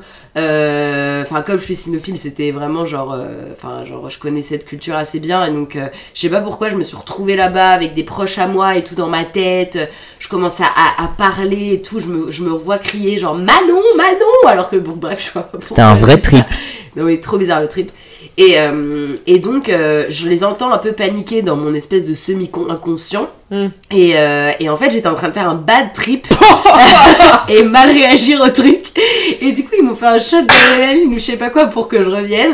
Et ils m'ont remis le genou. Et après, j'étais en salle de réveil et j'arrêtais pas de crier Manon, Manon. Enfin, trop bizarre, encore trop la teon, genre. Et là, il y, en a- y a un mec qui arrive qui me dit Bon, bah, vous pouvez, vous, vous pouvez partir. Et j'étais en mode d'accord, sauf que bah, je pouvais pas marcher. Ouais. Donc, j'arrivais pas à marcher. Et dès que je me mettais sur mon séant, dès que je me mettais debout, je tombais dans les pommes. Et t'étais encore en plein trip? Bah non, en fait, genre complètement plus du tout stone juste après, très bizarre, comme si c'était un shot un peu de truc et Mm. puis ça c'était parti. Et donc euh, je rentre euh, chez moi avec difficulté et j'habitais tout avec euh, mon meilleur pote à l'époque et euh, enfin qui est toujours mon meilleur pote mais j'habite plus avec lui. Et, euh, et donc euh, on vit ensemble et tout. Et genre il y avait un gala le soir.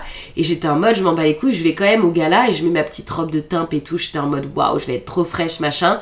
Quelle et, euh, et voilà, et dès que je me lève, bah, je tombe dans les pommes. Donc Ah. pendant au moins 40 minutes, je faisais que tomber dans les pommes, tomber dans les pommes, tomber dans les pommes, les gens me rattrapaient. Donc je finis par me dire, bon, bah, je vais pas y aller en fait à, ce, à, ce, à cet événement. T'avais de la douleur quand même ou c'était juste. non, euh, pas du tout, trop bizarre. Je me levais, je tombais, mais j'avais pas mal. Genre, euh, Hmm. et progressivement, je commence à faire un épanchement de synovie, donc ça veut dire que mon genou est en train de gonfler euh, pour en fait euh, réparer le traumatisme.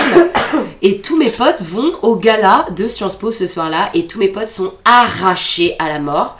Et genre, mon meilleur pote rentre, et j'étais en train de faire un espèce d'épanchement de synovie et d'être trop mal. Euh, et euh, genre après il a dû s'occuper de moi, il a dû me laver pendant des semaines, enfin c'était vraiment l'horreur quoi. Donc euh, belle euh, belle euh, petite anecdote de honte, euh, vraiment euh, c'est un peu gaulerie parce qu'au final je ressens plus de honte aujourd'hui, Ouais. mais et que c'est marrant en fait. histoire. Finalement c'est une histoire qui est pas si honteuse que ça, Et- mais justement parce qu'elle me définit pas quoi. C'était un peu Ouais. Et est-ce que t'as eu. euh, Est-ce que t'as recroisé ce médecin après non ou mais pas du tout? Mais je Dans le vois très café. bien dans ma tête hein. Il était Merci. putain de hot en fait. Est-ce que tu peux nous le décrire? Il était grand, brun, cheveux bouclés, euh, pff, totalement mon genre quoi. Il était sublime, vraiment. euh, très Comme. Dr. House. Euh, Ah non, vraiment très loin. de- Il y a une référence. très très loin. Est-ce que Max, tu voudrais finir sur euh, Euh, Bah écoute, avec l'anecdote plaisir. d'or? N'hésitez pas à me faire un petit, euh, un petit time euh, si je m'approche euh, de la fin. Je sais pas du tout combien de temps ça prend.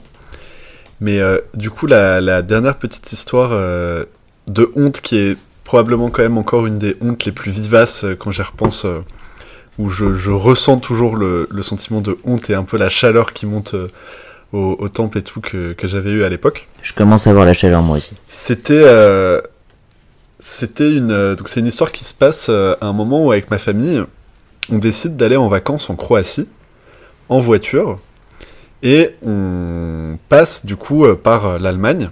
Il faut savoir que ma mère est allemande et que du coup bah il y a des bah, plein de copains en Allemagne etc. Donc on passe on fait une étape l'après-midi dans la maison de copains de mes parents. pour bah, passer quelques heures avant de reprendre la route et que mon daron fasse la route de nuit. Euh, Jusque-là, tout va bien. Moi, je devais avoir euh, 13-14 ans. Et évidemment, cette famille euh, allemande, il y a euh, le père, la mère et une fille de 16 ans ultra belle. Et, euh, et il faut se dire que quand, quand t'as 13-14 ans et qu'il y a une fille de 1 ou 2 ans de plus super jolie, il y a quand même un gouffre qui, euh, qui te sépare. Et c'est. euh, T'es tétanisé.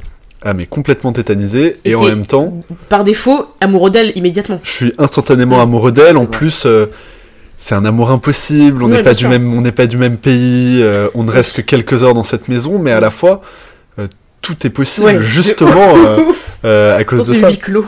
Puis il y avait le mur de Berlin qui vous séparait à l'époque. Ah bah à Ah oui. l'époque, oui, oui, bien sûr. Ouais, la maison était mal branlée. euh. Elle était juste au milieu. Et, euh, et en fait, les parents se barrent, euh, les quatre, pour aller se balader un petit peu et discuter de leurs trucs, faire une petite balade euh, euh, digestive l'après-midi, et nous laissent tous les deux, du coup, les ados à la maison. Gênant. Et bah, pas tant que ça, parce que la meuf était assez sympa. Et, et en fait, elle devait du coup un peu s'occuper de moi. Enfin, c'était en mode euh, on, on passe du temps ensemble, quoi. Et elle avait visiblement rien de prévu cet après-midi, donc on était tous les deux ensemble à la maison. Et moi, j'étais en mode putain, trop bien, je vais passer un moment privilégié avec cette fille, ça va être euh, incroyable. Et, euh, et du coup, on communiquait, euh, elle et moi, dans un anglais approximatif, parce que je ne parle pas allemand, elle ne parlait pas français. Et euh, donc, on passe un peu de temps, un peu de temps tous les deux, c'est assez cool.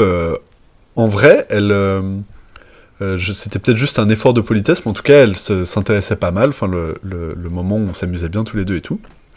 Et puis, bon, là, il devait être euh, 14h30, 15h. Donc un petit peu après le déjeuner, je sens que j'ai un petit peu envie d'aller aux toilettes. Donc évidemment, je me retiens, euh, je me retiens un petit peu pendant euh, 10 minutes, 20 minutes, une demi-heure, et je sens à un moment que bon, c'est plus possible, il faut que j'aille aux toilettes. Donc euh, je la laisse deux minutes, je vais aux Juste- toilettes. Très difficile de se concentrer dans une conversation quand. Quand on a, oui, surtout dans une langue qui n'est pas la tienne et que tu es jeune et que tu parles très mal cette langue. Donc du coup, à un moment, je lâche l'affaire et je décide de- de- d'aller vite fait euh, m'éclipser 5 minutes, sachant que je sais très bien à ce moment-là que si je pars trop longtemps, c'est évident que je suis Mm. allé chier. Mais en même temps, le fait de me dire ça me stresse un peu. Et on sait que quand on est stressé, des fois, euh, ça, ça peut être bloque. Bien compliqué. sûr, bien sûr. Mais étonnamment, euh, je pars et rien ne, rien ne bloque très longtemps, mais par contre, je chie un étron d'une taille absolument monumentale qui bouche euh, les toilettes. Et donc je, je tire la chasse une fois, et en fait, l'eau ne fait que se remplir dans les toilettes et arrive à peu près à mi-hauteur. Et donc là, je suis confronté à deux choix. Euh, je cherche autour de moi dans cette euh, pièce que sont les toilettes un ustensile qui pourrait m'aider à pousser un petit peu le ou à je ne sais pas à découper le, le laitron enfin faire en sorte que ça passe et il n'y avait petits morceaux. il n'y avait rien il n'y avait pas de petite brosse à chiottes il n'y avait aucun truc et, euh, et du coup je me dis bon allez je tente je retire la chasse une deuxième fois évidemment ça ne marche pas ça se remplit plus Mm. jusqu'à déborder un petit peu Oh non. et en fait, là, j'ai pas le choix. C'est-à-dire que je ne connais pas la maison où je suis. Là, ça commence à faire euh, 15 minutes que je me suis barré. Euh, il faut que j'aille voir la meuf pour lui demander de bah, comment je règle ça en fait. Et donc là, évidemment, je commence à être un petit Là, peu stressé. vis ce qu'on appelle un cauchemar. Ouais, là, il y a- c'est un moment où il y a énormément d'options qui défilent dans ma tête, aucune n'est valide, et je décide de prendre une décision qui n'est peut-être pas la meilleure, mais qui est d'aller la voir et de lui dire. Sauf que dans un peu la panique et ne sachant pas en anglais comment expliquer par des mots simples le fait qu'il y a un étron gigantesque qui a bouché ses chiottes et que ça déborde de manière qu'il puisse un peu conserver euh, une petite étincelle de, de sexiness, euh, bah, je vais la voir et en fait, je lui dis, euh, enfin les seuls mots qui sortent de ma bouche, c'est euh, euh, euh, Sorry, come on, I need to show you something. et en fait, là, euh, enchaînement horrible La qui est que oh, enfin, il me propose un truc. la meuf, la meuf se lève, euh, on se prend un peu la main, en mode on va dans la maison, tu vois, et du coup, là c'était peut-être le moment où en vrai il y avait peut-être moyen de, de je sais pas, de. de- Est-ce de- qu'il était trop tard pour faire demi-tour Ah. Oui, déjà. Non, non, mais en fait, c'est- c'est peut-être un truc où, euh, je sais pas, ça se trouve, on aurait pu euh, aller dans un coin et se faire un petit bisou, ou qu'il y a eu un truc, enfin, tu vois, Enfin, Ah, avec le recul, le fait qu'on, à ce moment, qu'on se tient la main et tout, enfin, il y avait un petit truc, tu vois. Une petite tension. Et sauf que moi, je l'amène, je, je la guide, je la guide dans l'appartement pour l'amener devant les chiottes où il y a, bah du coup, enfin le, le tableau que je vous ai déjà décrit. Et donc là, évidemment, la meuf euh, a un, un espèce de réaction un petit peu euh, choquée et il y a un énorme blanc qui dure euh, 10 secondes. Donc là déjà, je sais plus où me pourrez payer mettre. très cher pour voir cette scène ouais. en temps réel. Et à cet instant, euh, on entend la porte de la maison qui s'ouvre, donc avec les parents qui reviennent à l'appart. La fille qui euh, immédiatement fait euh, Mouti euh, et qui appelle sa mère pour lui demander de, de venir. Max hast eine große Kacke gemacht 11 ans allemand. Et Ah, du tu coup, vraiment dit? Oui. Ah, génial. et, euh, elle, euh, et du coup, la daronne arrive et elle, daronne qui en a vu d'autres, euh, ni une ni deux, elle va choper des gants euh, Oh dans, non un, dans un Oh placard, aucun problème. Mais du coup, comme la jeune Puis il fille fallait a- sauver le, la, le- la rencontre familiale aussi. Bah, non, mais surtout, la jeune fille a appelé sa mère. Les parents ne savent pas pourquoi, donc curieux, ils suivent le Ah, mouvement et ils viennent aussi. Et donc, en fait, on se retrouve tout simplement avec Tous ensemble. euh, La fille. devant son étron. Ah ouais. mes deux parents et les deux autres parents Tes parents qui constatent ce que autour, fait leur fils pendant deux heures pendant qu'ils sont pas autour là. des chiottes en train de contempler cet étron avec l'eau qui déborde.